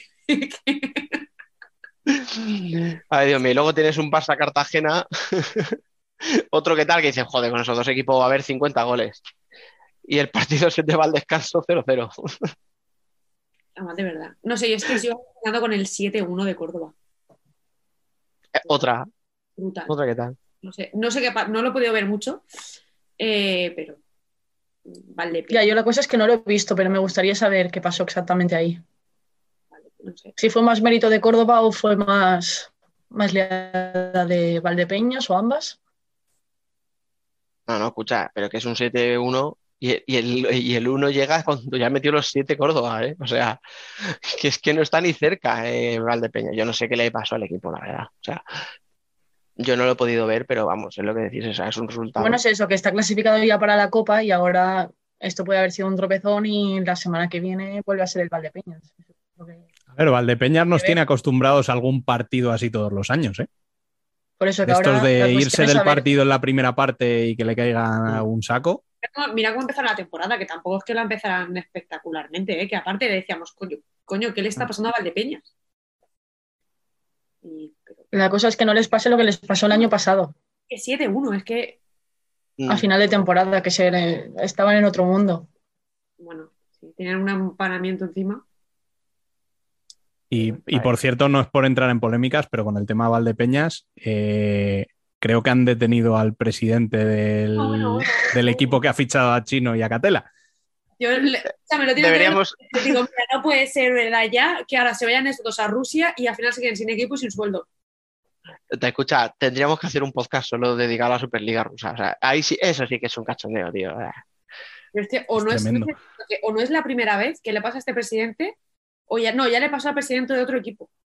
Del Dinamo, ¿no? Creo que han dicho por Sí. Twitter. Mm. Sí, Y que acabó mal. Acabó fatal, impagos. mm, Por eso digo que tú imagínate que le pasa lo mismo a esto y al final ahora se van Chino y Catela a Rusia, no juegan y encima no les pagan. Pues escucha, yo estoy escuchando a gente de Valdepeñas diciendo que Catela vuelva, Que pero Chino que se quede allí, ¿eh? No, no, no te creas ¿Sí? que con, con Chino están bastante cabreados. Y Mira, Rubén sabe, porque está dónde, dónde lo he leído. Sí, sí, ¿eh? Pero no es opinión de uno. O sea, tres personas distintas hoy, en un intervalo de media hora, han dicho: Pues si eso pasa, Catela que vuelva. Para Chino, voy a decirlo mal y pronto, que le den por culo y se quede en Rusia.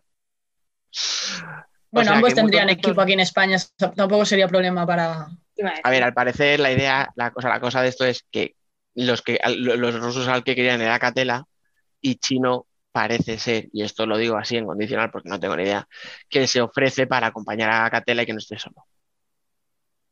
Entonces, bueno, claro, entonces, bueno, parece que si tú te ofreces no es lo mismo que si van a buscarte y te ofrecen una pasta así por- porque sí, estás en tu casa y dicen, mira, pum, un saco con petrodólares.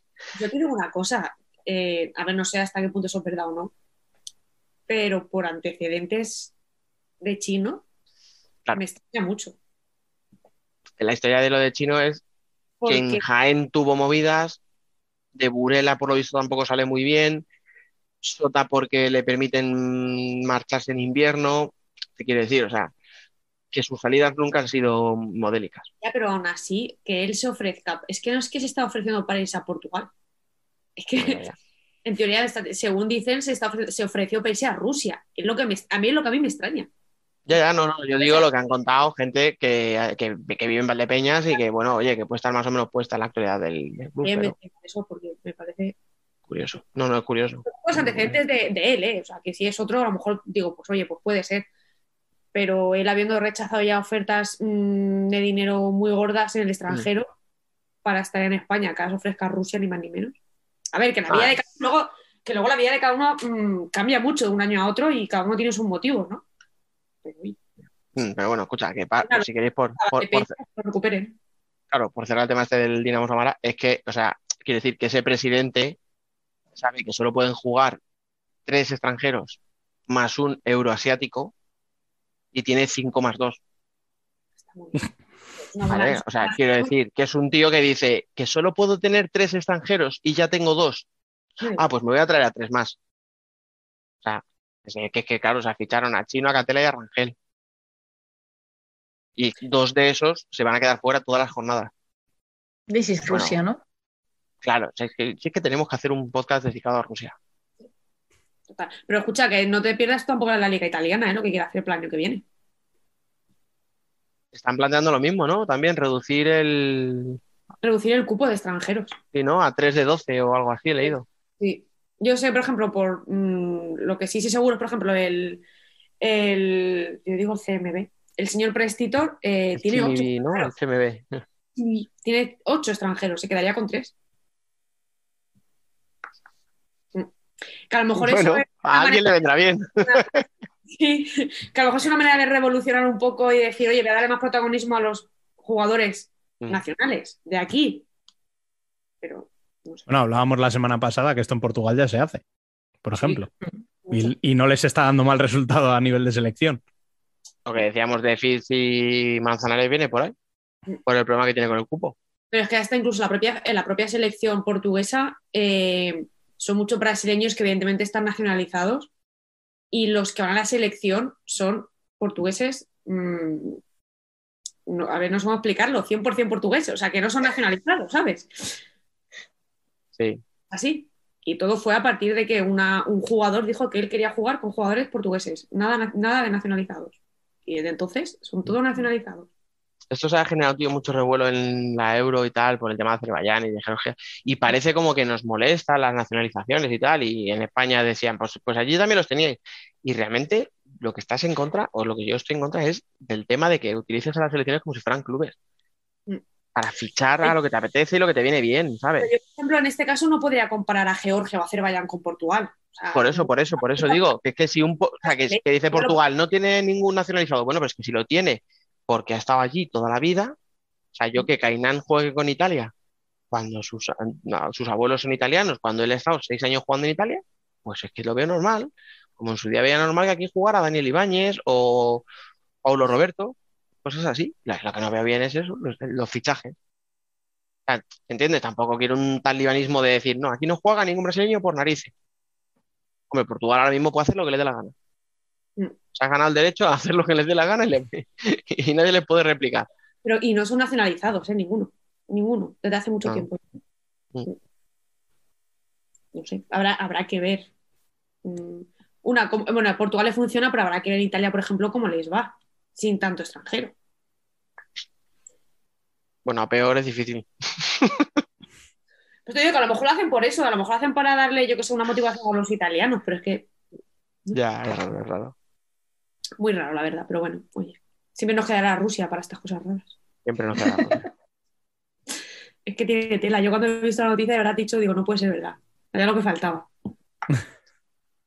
No te, no te firma ese giro de guion ni Nolan, te lo digo de verdad. ¿eh? Tú es que tú imagínate que vuelven a Valdepeñas. Bueno, sería la vamos. Aparece por allí y dices a la de Ramón, mira, te comento que es que ha habido un problemilla con el Que, visado. que mira, que las cláusulas ya están pagadas, pero es que el club ha desaparecido. Entonces, que, que si quieres que juguemos por aquí otra vez. Es que es fuerte. Netflix. Y entonces coge Valdepeñas y le devuelve a Ivy al Betis. ya el porro definitivo. Escucha, se nota que estamos grabando unas horas un poco ya. Os he Sí, dicho se que nos, ya se nos está empezando a ir la cabeza ya, así que creo que voy a cerrar esto. Se nota lo que he dicho, que nos dan bola aquí. Claro, y oye. La película de Berlanga, coño, da para tanto. Joder, verdad, ¿eh? Venga, vaya. Bueno. Eh, Neus, ya sabes que es un placer tenerte por aquí siempre, así que cuando quieras, aquí estamos. Nada, se nota que yo estoy preocupada, que estoy disgustada, que no me gusta, que vengo forzada, que estoy aquí hablando por hablar. Ah, nada, que su hija Dani fue a escribirme y dije, sí, sí, por supuesto, cuenta conmigo. Y, Sí, sí, o sea, nunca me había resultado tan fácil. y si encima aparezco y me encuentro la sorpresa que me encontraba que también está Carla, pues imagínate. Aquí Yo estamos. tardé un poco más en contestarle a Dani, pero también estaba el sí más que claro. ¿eh? Eh, se hizo, se hizo Carla se hizo un poquito la dura. Bueno, no sé, porque tengo que ir a ver un partido. Digo, vaya, qué raro. ¿Quieres dejar aquí hablar? Fútbol sala, por favor, ya, cuenta conmigo, vamos. Pues venga. Así que nada, un placer y la pez que queráis. Bueno, eh, Carla, lo mismo te digo, un gustazo tenerte por aquí. El gusto es mío y lo que ha dicho Neus. Si encima entro aquí y está ella, que eh, por temas de trabajo mm, ya sabéis que no podemos llevar la vida que llevábamos antes, es un placer estar con ella y, y estar con vosotros aquí en, en Futsal Corner. Nota que viene San Valentín. Pero primero, primero con él, luego ya con nosotros. No, no, no pasa nada. No, lo acepto. pero lo que acepto, encima que. Futsal Corner nos junta, o sea, ¿qué más queréis que os digamos? Porque somos amor. A pesar de lo que nos llaman luego, pero somos amor. Y, y tú, Dani, no te muevas de ahí, que en un ratito seguimos. No, ¿para qué?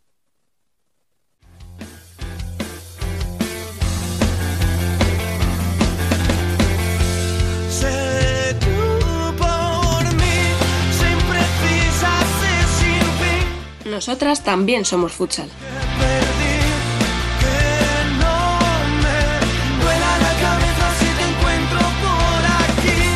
Y tras el debate masculino, vamos con el femenino. Y bueno, tampoco es que hoy vayamos a descubrir la pólvora, porque vamos como siempre con Dani, al que paso de presentar directamente, ya le he presentado varias veces hoy, y con nuestros habituales, eh, como son Alba Herrero desde el País de los Gofres. Muy buenas, compañera. Muy buenas, muy buenas. Gracias por dejarme volver, ¿eh? Me castigaste la semana pasada, pero gracias por dejarme volver. Que la castigamos, dice. Sin vergüenza. Y ya está Fran, como siempre, hablando Y- antes de tiempo. Ya no Y ya lo escucháis por aquí, efectivamente, Frank Caque desde las Islas Afortunadas. ¿Qué tal? Muy bien. Ah, di- Digamos que nos abandonaste la semana pasada, a mí y a Dani.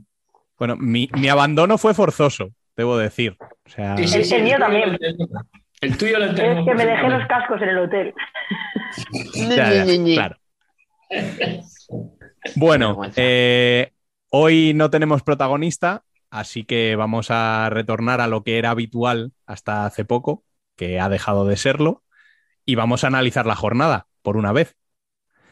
Eh, y además vamos a analizarla porque en esta jornada han pasado cositas interesantes, ¿no? Eh, para empezar, ese empate que se deja Futsi en Málaga contra la penúltima clasificada. ¿Os esperabais un resultado así, Alba? Eh, para nada, más que nada porque a la ida, si no me equivoco, fue un 7, 11, 9, fue una goleada. O sea, no me acuerdo cuántos fueron, ¿eh? Eh, te digo de memoria y, la voy a, y la voy a liar. Pero a la ida fue, fue una goleada de Futsi y, y la verdad es que ese empate, sea, si justo había hablado en el, en el artículo que Futsi era, estaba en modo aprisionadora, pues Crisis, crisis. no, yo no, no- no creo que crisis, pero No, no, Sí, no, creo hombre, que no, el, el- el error de el tercer gol creo que es un, un error de todo el equipo. No, no me explico cómo a falta de dos minutos eh, es como una desconexión total de todo el equipo. Pueden pasar a la portera jugadora y, y nadie hace nada. A ver, Entonces, yo creo que es tan comprensible como que efectivamente arrasan, ganan, golean, etcétera, que el día que se te aprieta un poco un partido contra un equipo de abajo, y yo no estoy hablando de soberbia ni muchísimo menos, pero sí que haya cierta relajación de decir, bueno, pues es que es Torcal, pues es que les vamos a golear. Y con el 2-3, te, o sea, te meten el 2-3 en una jugada de. Que lo normal es que con el 1-3 robes un balón, metas el cuarto y a tomar por saco. Pero bueno, te meten el 2-3, te hacen una jugada de portero jugador, que la verdad es que lo hace muy bien Torcal, que hablábamos, me acuerdo, al principio de temporada, oye, que juegan muy ofensivo, muy alegres, tal, y parece como que estaban intentando un poco, ¿no? Mezclar eso con otra cosa, ¿no? Como lo de lo que se suele decir de competir. Pero, coño, esta jugada al final, ¿qué es? Es un saque de banda y una tía que echa a correr y se olvida de su portería, que al final es lo que tienes que hacer en un juego de cinco. O sea, si quieres generar superioridades, las tienes que hacer sorprendiendo. Un juego de cinco estático donde tocas sí, sí, sí. Con tres tíos tres tías atrás, de el ala al centro, del centro al ala, al otro ala, ta, ta, y te tiras así un minuto dando vueltas, pues difícilmente genere algo. Pero claro, cuando tu portera coge, entra y en vez de tocar, echa a correr y pilla la espalda, no me acuerdo ahora mismo a quién, pero la coge, Marta tampoco está muy mm, segura, pues hombre, al final pasa, pues bueno, bueno, ya está. Un despiste. Yo lo que me gustaría saber si esto a Torcal le va a dar mucha moral o no. Porque sé que a Fusil le da igual. O sea, a Fusil esto, este empate no le preocupa lo más mínimo. Fusil y le va y le viene. Pues, hombre, la próxima jornada el Atlético Torcal tiene que ir a visitar a, a un Torreblanca que, que está imparable. Desde, desde ciertos fichajes invernales está imparable. Sí, sí. Oye, de todas formas, escucha, acordaros que el partido de fútbol, si hablo de memoria, espero no meter la pata. En Marín, cuando juegan allí, también fue en las primeras jornadas, ganó 2-3, si no recuerdo mal. Y, sí, Y fue un partido sufrido. 2-3. ¿Eh? O sea, quiere decir Mm. que hay algo en las visitas aquí a las recién ascendidas que, que se le atasca un poquito, ¿eh? que le está costando. A Ah, ver, mira, supongo pero- que también hay un cierto relajamiento en todo el equipo. O sea, yo debo decir que cuando el partido se puso 1-3, cambié el partido de Alcorcón directamente. Pues es que, mm, ya está. Y, y fui Porque siguiendo el partido que- de, de Futsi por Twitter y cuando vi que les marcaban el segundo dije, bueno, pero esto no, no va a ir a ninguna parte. Y cuando vi el tercero dije, a ver si bueno, me tengo que volver a pasar Fusil al otro. ¿sabes? Pero Porque, porque cuando marca el 3-3, que faltan dos minutos, dices, bueno, a Fusil te marcará el cuarto. Mm. pues. Entonces, bueno, lo sorprende. habitual habría sido eso, una victoria. Sí. Más sufrida de lo habitual, pero una victoria. Mm. Rascan el empate, pero bueno, aún así, con la distancia que tienen en la clasificación, no creo que vayan a perder el primer puesto tampoco. No, No. no, ni de lejos. No, no tiene pinta, no tiene pinta, la verdad. Escucha, eh, se pondría comentar- eh, Burela Ah, perdón, 4 si, si gana el aplazado. Ya ves tú. No, aparte, yo, yo no veo a Burela muy preocupado por quedar primero o quedar segundo. Nah, yo, nah, yo lo que os digo, este, este punto es, pues mira, abrimos con él porque es una anécdota, porque oye, pues oye, enhorabuena a Torcal, que al final se da un poquito el gustazo, pero realmente es que incluso a Torcal, es lo que os digo, o sea, si le ayuda será en lo anímico. Sí, porque Lo- en los puntos está a, a 11 de la salvación. muy lejos. Lo que, lo que no le va lo que no le va a sentar bien anímicamente hasta el Juventud, que encima ha visto que el Torcal, que tampoco Bueno. le sirve porque tiene cero puntos. Es que Juventud, yo creo que ya, contra el Sala Zaragoza, que era O sea, donde tenía que yo- rascar en casa. efectivamente. Sí. Yo, yo creo que Juventud ya es echar cuentas de a ver cuánto le queda para que sea matemático el descenso. Es que además Juventud. Pero es que incluso para. Torcal también, ¿eh? O sea, Sí. Ya, pero Sí. Torcal con eso de que tiene seis puntos, bueno, pues tienes la sensación de que puedes sacar algo. Que es verdad que numéricamente es lo que decía, que tampoco. Pero por lo menos, bueno, hemos ganado un partido, hemos empatado tres, parece, ¿no? Como que, bueno, algo puedes, pero es Mm. que Elche, es que, mira, ¿de dónde venías a la Zaragoza? Estas jornadas de atrás. Sí, Es que sí, Rayo sí. Majadahonda cambiaba de entrenador y le mete cinco en su casa. Es, Es que, que si iban no fuera, claro, es que fueron a que fue si no la gana- última salida que tuvieron. O en Orense, no me acuerdo, una de las dos. Y también le cayeron otros cinco. Es que llevaba una racha a sala que es que todo el mundo le metía cinco. A ver, es que si el Juventud le mete 5, entonces ya cierra el kiosco. O sea. Bueno, escucha. No le hizo O sea, cinco. No, pero iba, iba ganando el Juventud, o sea, tuvo que remontar el Sala. Pero es que si llega a perder ahí ya, entonces sí que ya hubiera sido ya un- una debate. que es una victoria, es una victoria por la mínima, ¿eh? O sea, ¿qué quiere decir? Sí, sí, sí. Que Sala es una victoria al final bastante ajustada, pero eso, al final Juventud tiene cero puntos, ha visto que encima el Atlético Torcal ha sacado un punto de donde nadie esperaba que sacase un punto y anímicamente pues eso aún se hunde más. O sea, al final es muy difícil. Que están los dos, digamos, eh, que lo tienen los dos complicado, obviamente. Sí.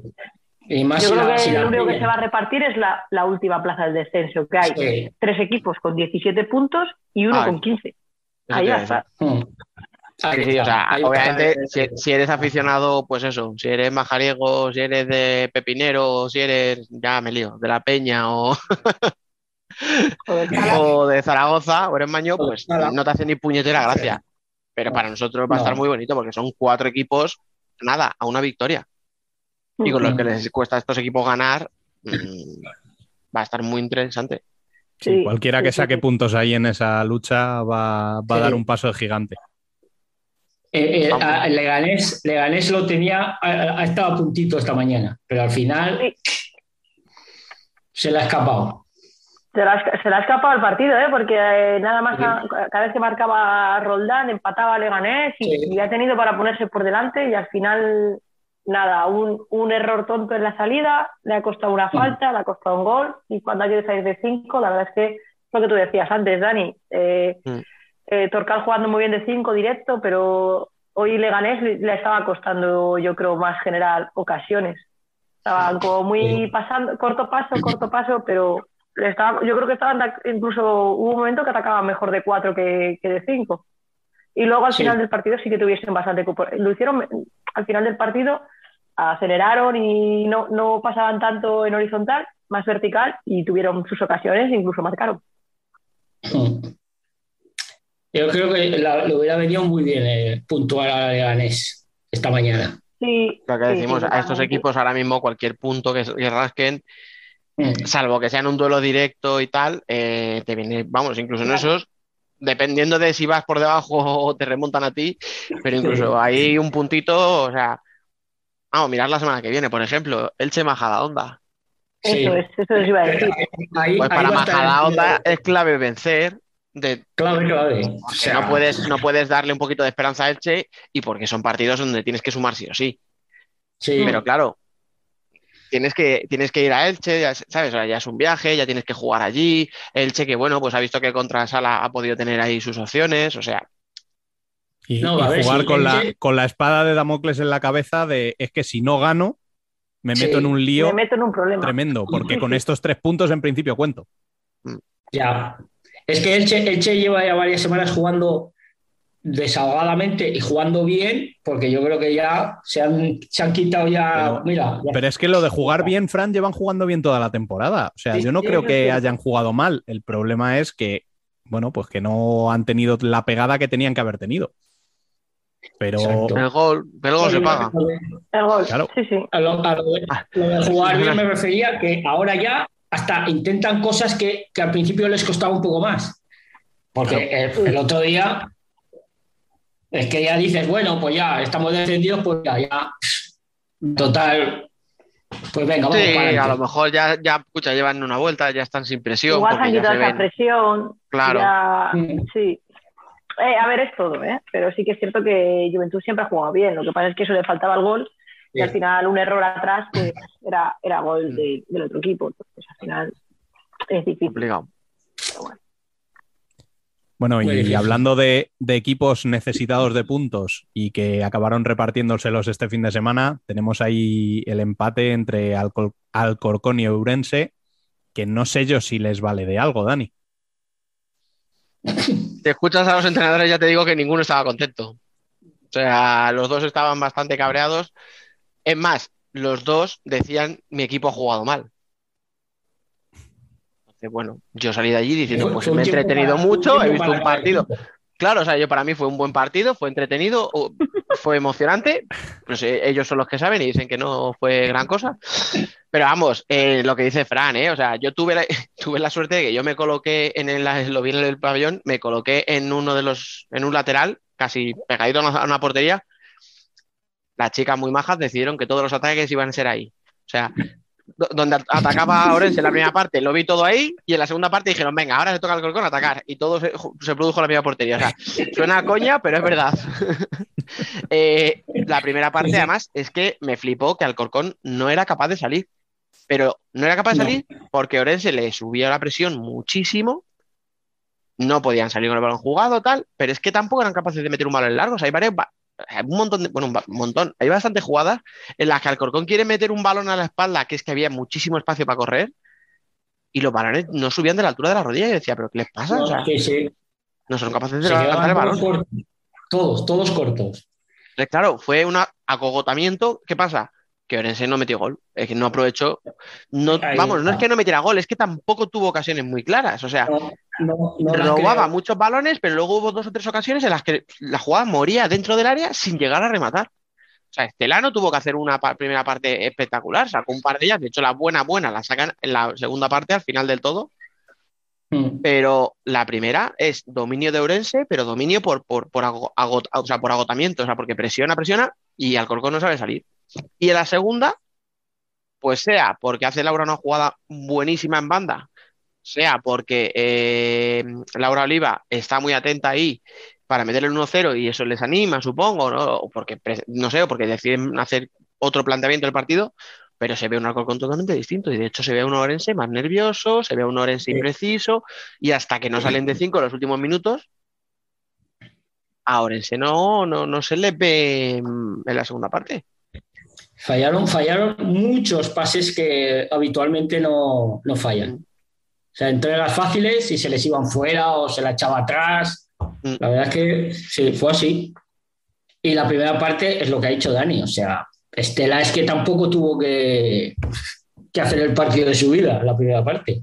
De hecho, creo recordar, hay una conta de 3 contra 2 contra Estela y contra un defensa y no le llegan ni a rematar a Estela. O sea, dan el pase, sí, sí. la- se tropieza no sé qué, la coge Estela y sacó. O sea, Sí, sí, eso- a, eso, a eso me refiero, o sea, que no llegan ni a finalizar jugadas. O sea, un, un partido bastante con bastante imprecisiones, igual porque lo que sabían que se jugaban. Porque al final- al final el empate no les sirve a ninguna, porque mm, Alcorcón con 23 puntos se está descolgando del playoff, que está en 28 ahora mismo con Roldán, Claro, escucha, Sí. y está a dos mm, puntitos. es un poco engañoso, ¿eh? Sí, porque faltan partidos pendientes. Sí, sí, ya lo sé que hay Claro. O sea, tiene un partido aplazado que si lo gana, que es lo de siempre, tienes que ganarlo. Estás con 26, los mismos que la Universidad de Alicante, los mismos que Orense, uno menos que Pollo y dos menos que Roldán. Sí, sí, O sea, pero, pero al final no, no les viene bien a ninguno. Y igual al que peor le han No. venido es al Alcorcón que están jugando en casa, porque Urense No, no, un punto fuera. Eso es. O sea, para mí el punto le vale más a Orense y porque además luego lo remonta a última hora y bueno, Claro. pues con esa cosilla. Te vas con ese, ese ánimo, ¿no? Que siempre decimos. Mm. De, Claro, claro, de remontar, de saber que funcionan el 5 Pero para 4. yo también te digo que no sacar un punto, ahí sí que te descolgabas ya un poquito más. les va a sumar. Porque, sí, claro. De hecho, Sí, sí, de sí. hecho, Claro, me, gusta la, me gusta la victoria. Boremín, después del empate, sigue jugando de 5. O sea, Mm. mete el gol de- con el 5 y sigue jugando de 5. Que casi se le acaba Estela de puerta a puerta. O sea, que hubiera sido ya. Pero escucha, eh, centímetros. O sea, pasó a- rozando el palo. Y, y- y lo cojonudo es que yo pensaba que no quedaba ni tiempo. O sea, quiero decir, yo cuando vi a Estela coger el balón, miré corriendo el cronómetro y digo, quedaban un segundo y poco. Y dije, No, no, no da no. tiempo a que el balón cruce todo el campo. Pues coño, que se dio tiempo. Y quedaba otra, de hecho. mete- Sí, sí. es que si- es que Hombre de poca fe. pega No, hombre de malos cálculos. Que yo dije no llega, pero porque no pensé que daba tiempo físicamente. A mí que no me gusta encima la norma esta de que si suena la bocina ya no vale. Me parece que lo hace más difícil, pero bueno, esa es otra historia. Tú imagínate que ese balón empieza a botar, va hacia adentro, le suena la bocina, o sea, me parecería terrible, pero bueno, es la norma. Y Pues sí. puntito que, dos puntitos que se le escapan, va a cambiar de partido, ¿eh? Dos puntitos que se le escapan a, a la Universidad de Alicante. Porque, bueno, al Sí. Rayo le viene muy bien ese puntito, porque al final igual es un, es un punto con el que no contabas igual a principio de semana. Pero siempre hemos dicho que jugar en la Granadilla es, es, es difícil. Es complicado. Y, y la, y la UA, pues, ha dejado ahí dos puntos que también le hubiesen venido muy bien para que siga la lucha ¿eh? del playoff, pero Lleva dos semanas pinchando la uva. Sí, y la próxima jornada le viene un Leganés que lo viene haciendo bien. Perdón, le viene un necesitado, además. Similar a Majadahonda, te iba a decir, o sea, una situación muy parecida. Sí, sí. Sí. eso es. Es que está, Tiene está que ir hasta Leganés, ¿eh? no es en casa. Está ahí abajo. Claro, ahí claro, por eso digo muy, muy similar en todo. eh. Tienes que viajar contra un rival necesitado, Sí, sí, sí, sí. que no está jugando mal, o sea, que no es un partido de un equipo desahuciado. Sí, sí, por eso digo que se parece mucho. Sí, yo creo que de estas dos, tres jornadas, los cuatro que están ahí abajo jugando es el Cuscús. El que tenga un traspiés, me da a mí que, que lo va a penar mucho. Pero escucha, Soy muy eh, fan de las, de las frases de. Soy muy fan de las frases de Fran. Se está jugando el cuscús, perdona, es que lo estáis pasando por, por alto esa frase. No, no, es que como ya se ha escuchado antes, pues. Ay, Dios mío. Que escucha, daros cuenta de todas formas. No, no, no. Que, que daros cuenta de todas formas eh, que habláis de abajo cómo está la cosa, pero lo del puesto, o sea, lo de los puestos de, de playoff es la hostia. No, Porque decías, Fran, lleva dos semanas pinchando la UA. Es que hace dos semanas estaba estaba en puestos, estaba cuarta y Roldán estaba octava. Sí, Y hoy Roldán es cuarta sí, y la UA es séptima. es séptima, sí, sí, sí. O sea, que es que la octava ha subido en dos semanas cuatro puestos y la cuarta ha bajado tres. Por eso A digo ver, que yo no descarto ni a Orense, ni descarto a Roldán, o sea, Roldán, Roldán- Alcorcón, yo no descarto a Roldán nadie. la jornada, Roldán la jornada pasada ganó a la UA en casa de la UA. Entonces ahí No ya sé. fue un Claro, pero es que va a seguir habiendo enfrentamientos entre ellos. Sí, sí, sí, sí. Y, y ojo a ver cómo vuelve Pollo después de. de. de, parón la-. Sí, sí. de- de- Claro, es de que, eso. es que ahora mismo Pollo, sí. claro, claro, Apoyo va a quinta. Pero lo que tú dices, primero tiene que pasar el COVID y tienen que ver cómo su- se, se recuperan. Vale, pero es que va a quinta con los mismos partidos que la sexta, la séptima, la octava y la novena. Y su Mm. partido pendiente es Es contra Burela. Burela. y en Burela. O sea, que no se O sea, puede. en principio es una clasificación toca. real en ese sentido. Claro, o sea, te toca visitar al médico, ¿sabes?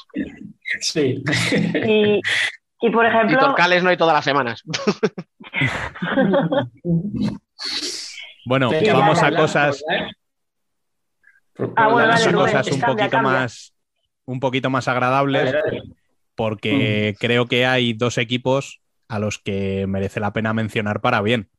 El primero ¿Lo de ellos, el primero de ellos es eh, la racha que está llevando Móstoles este año, que todos preveíamos que podía empezar muy bien.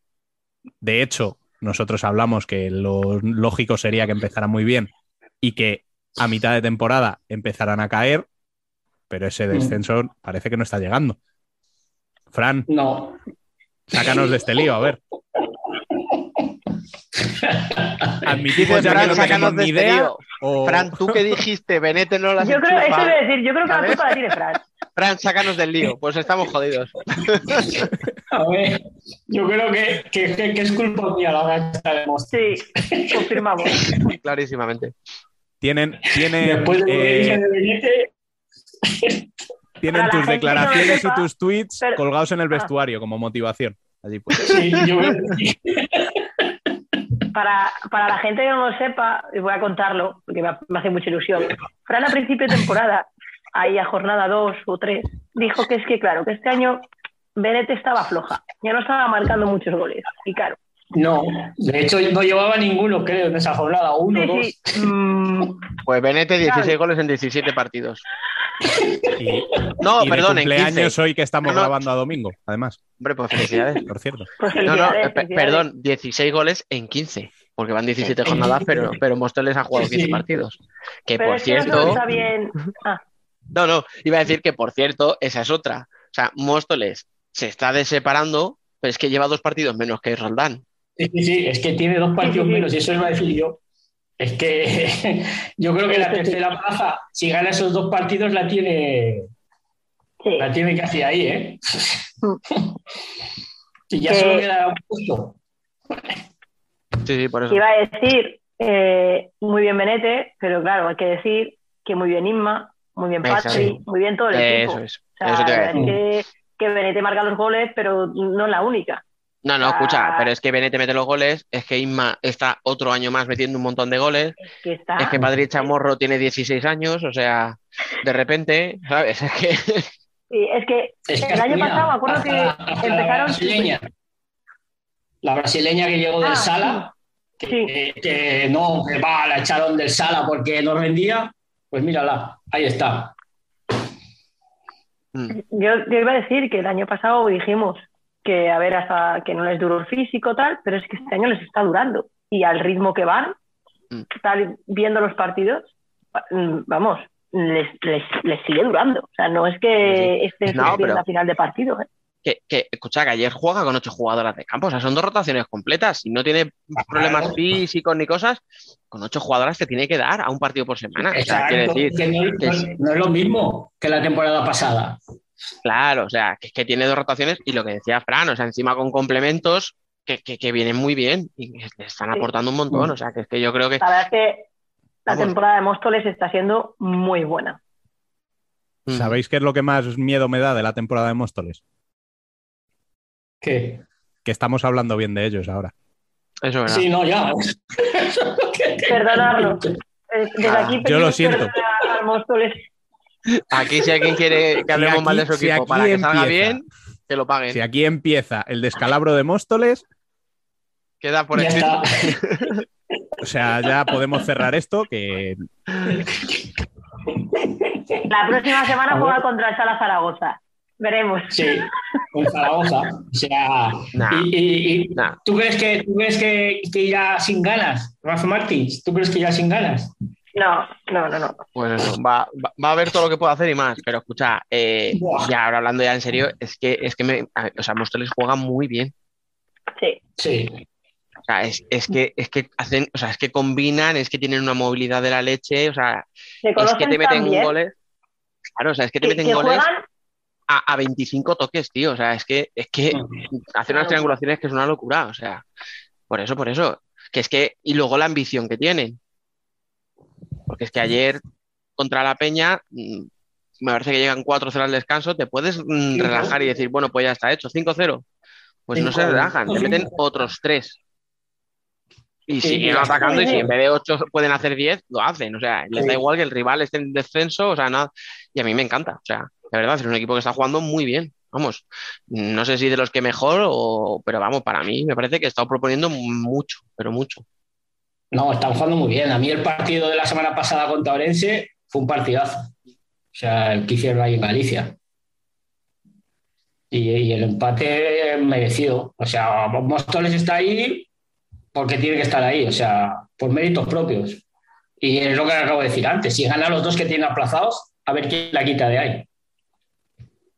Que como ganen los dos partidos que le faltan, va a ser muy, muy Pues- complicado quitarla de ahí. Pues yo creo que se queda solamente una plaza libre de playoff. Sí, sí. Pues Roldán, Orense. Si no hay otra pájara, sí. Sí, sí. Se van a pegar por esa plaza. Y luego Y no- Melilla, que detrás. Melilla viene pisando fuerte. Lo hemos dicho antes. Es como las películas de los indios, o sea, vienen tocando cornetas, ¿sabes? Sí. Sí, sí. Sabes que vienen, que llegan, que llegan, que vienen, que vienen, y Es que después de los es lo que- claro, es lo- el mercado del invierno se Es lo que viene bien. hablamos. No, pero es lo que hablamos cuando se comentó lo de lo, cuando ficharon, que a la que mejor iba a venir esa vía. Y es a la que mejor le ha venido. O sea, es. está volviendo a ser la vía de la temporada pasada. Sí, Sí, sí, sí. porque se- O sea- sí, es totalmente, totalmente de acuerdo, Fran. Se está quedando, O sea, los focos van a otras jugadoras y ya como siempre, segunda línea por detrás está es. y completamente llega, liderada. y llega. lo que le pasaba el año pasado, sin la Sí, sí, presión de ser la referente, juega Exacto. muy bien. Y deja, pues eso, que si Ana Luisa en el pivo, que si Amandiña genera mucho, o sea, y ella tranquilita, pero mm, va, pues dos goles ayer, otros la Sí, semana sí, sí. pasada, o sea, y es que además se la ve hasta que juega más suelta, o sea, más, no sé si suelta. más cómoda. Sí, sí, así. A ver, es que estamos hablando de una jugadora muy creo. joven. Sí, No, es no, es Es que claro. el, el poner esa presión de tener que llevar el equipo sobre una jugadora tan joven, pues igual podía haberlo soportado, pero lo, lo habitual es que normal, te apoques un poco. Es lo Sí. normal. Sí, sí, sí. O sea, O sea, y, no, y y aparte, le han traído, le han traído dos bichos que tela. O sea, y hemos, hemos dicho tres que destacan por lo que hacen en, ataque, pero hay otra que a- atrás hace mucho, que estaba lesionada, Thais. Dice. Mm. Cuidadito con. Thais, que el año pasado también se perdió media temporada por las lesiones y que este año no, no había arrancado tampoco. O sea, claro, es que es un cuarteto. O sea, sí, sí, sí. Sí, sí. y a mí me parece, que- a mí me parece que es una tía súper inteligente, tiene una yo, que. Vía, Vía ahora ya no tiene que bajar a buscar la pelota. Ahora ya juega, eh, defender, defiende, porque esta defiende a muerte. Pero ya no tiene que bajar, subir el balón, no. Ahora le suben el balón y de medio campo para arriba es muy buena. La chica Hombre, es, es que- muy buena de medio campo para arriba. Eh, cuando está Ana Luisa, ¿Ana Luisa es? A ver si estoy liando. Sí, Sí, sí, sí. ¿no? Sí, vale. sí. Eh, Sí, la portera es Analisa. A ver, no, es que sí que Vale, vale, es que, perdón, ¿eh? Eh, Cuando está, es, es muy fácil, tú le puedes tirar una teja, una lavadora, lo que Da tú igual. quieras, que ella va a coger, lo va a bajar, entonces viene todo el mundo en segunda línea, Sí. viene bien y dice, pues para mí. Sí, sí, sí. Es que, es- No, o sea, cómo cambia el equipo cuando está en el campo, o sea, me estoy volviendo muy fan. ¿vale? Pues Escucha, muchísimo. Bueno, Yo que me, es que la gente con el fútbol sala moderno, ay, es que ahora que los universales, los universales, ah, mierda, los universales, tío, o sea, a mí dame pibos como Ana Luisa, como Sara Moreno, Sí. tío, o sea, gente que les mandan una almendra, macho, que dices, pero si es que te va a descalabrar ese balón cuando baje, y te lo Debo bajan, decir y te lo retienen. el día que la, que la presentan o que hacen el tuit diciendo que la han fichado, eh, estuvimos los dos y te enseñé el vídeo, ¿recuerdas? Correcto. Eh, las palabras de Dani fueron: No sé lo buena que será Mandiña, pero esta tía me gusta y mucho. Es que, escucha, es que es muy buena pivot, juega muy bien de espaldas, pero es que luego se la ven cositas de frente. O sea, que hay pivot que cuando son muy buenos de espaldas, al girarse, se les ve la Sí, costura. Corren como trotones para adelante, o sea, como que les cuesta tal. Y esta tía no, esta tía te encara en banda, sabe muy Sí, bien sí. Desbordar. muy o sea, bien. Sí, sí, sí, sí, sí. Tiene muy, Cuando, o sea, tiene cuando la muy ficharon y subieron el vídeo, porque Sí. obviamente yo reconozco que no la conocía, obviamente, pero No subieron el vídeo de, no nos de da la vida para jugadas y tal. Claro, subieron el vídeo, varios vídeos, y dije, uy, uy, ojo lo que han fichado. Bueno. y, y, y porque es, era, es un sustituto de Emile natural, además. O sea, era lo que mejor le podía venir a Torreblanca para seguir jugando al que jugaba la temporada pasada, que le salió bien. Eso, Exacto. Mandiña, liberas a Vía, recuperas a Thais, es que estamos hablando de Torreblanca, ¿eh? Lo que Es que tienes es que es un ver- cuarteto. El, el tercer gol que mete Día a Silvia, o sea, le hace la pirula, que dices, ojo, ¿eh? Que mira lo grande que es Silvia, pues se le para adelante, le amaga, le amaga y al final se la mete por debajo de las piernas. Y la otra haciendo ahí la postura del el 8, el 7 o el 14 allí. O sea, la chiquilla se ha liberado una barbaridad. Sí. O sea, ahí se nota muchísimo. Y luego la otra atrás, estáis atrás. Es como Fernanda la temporada pasada. Mm. Sí, para mí Thais tiene mejor toque de balón incluso, pero sí. Exacto. Ojito Sí, es como Fernanda la temporada- Torreblanca que eso está a cuatro puntitos, ¿eh?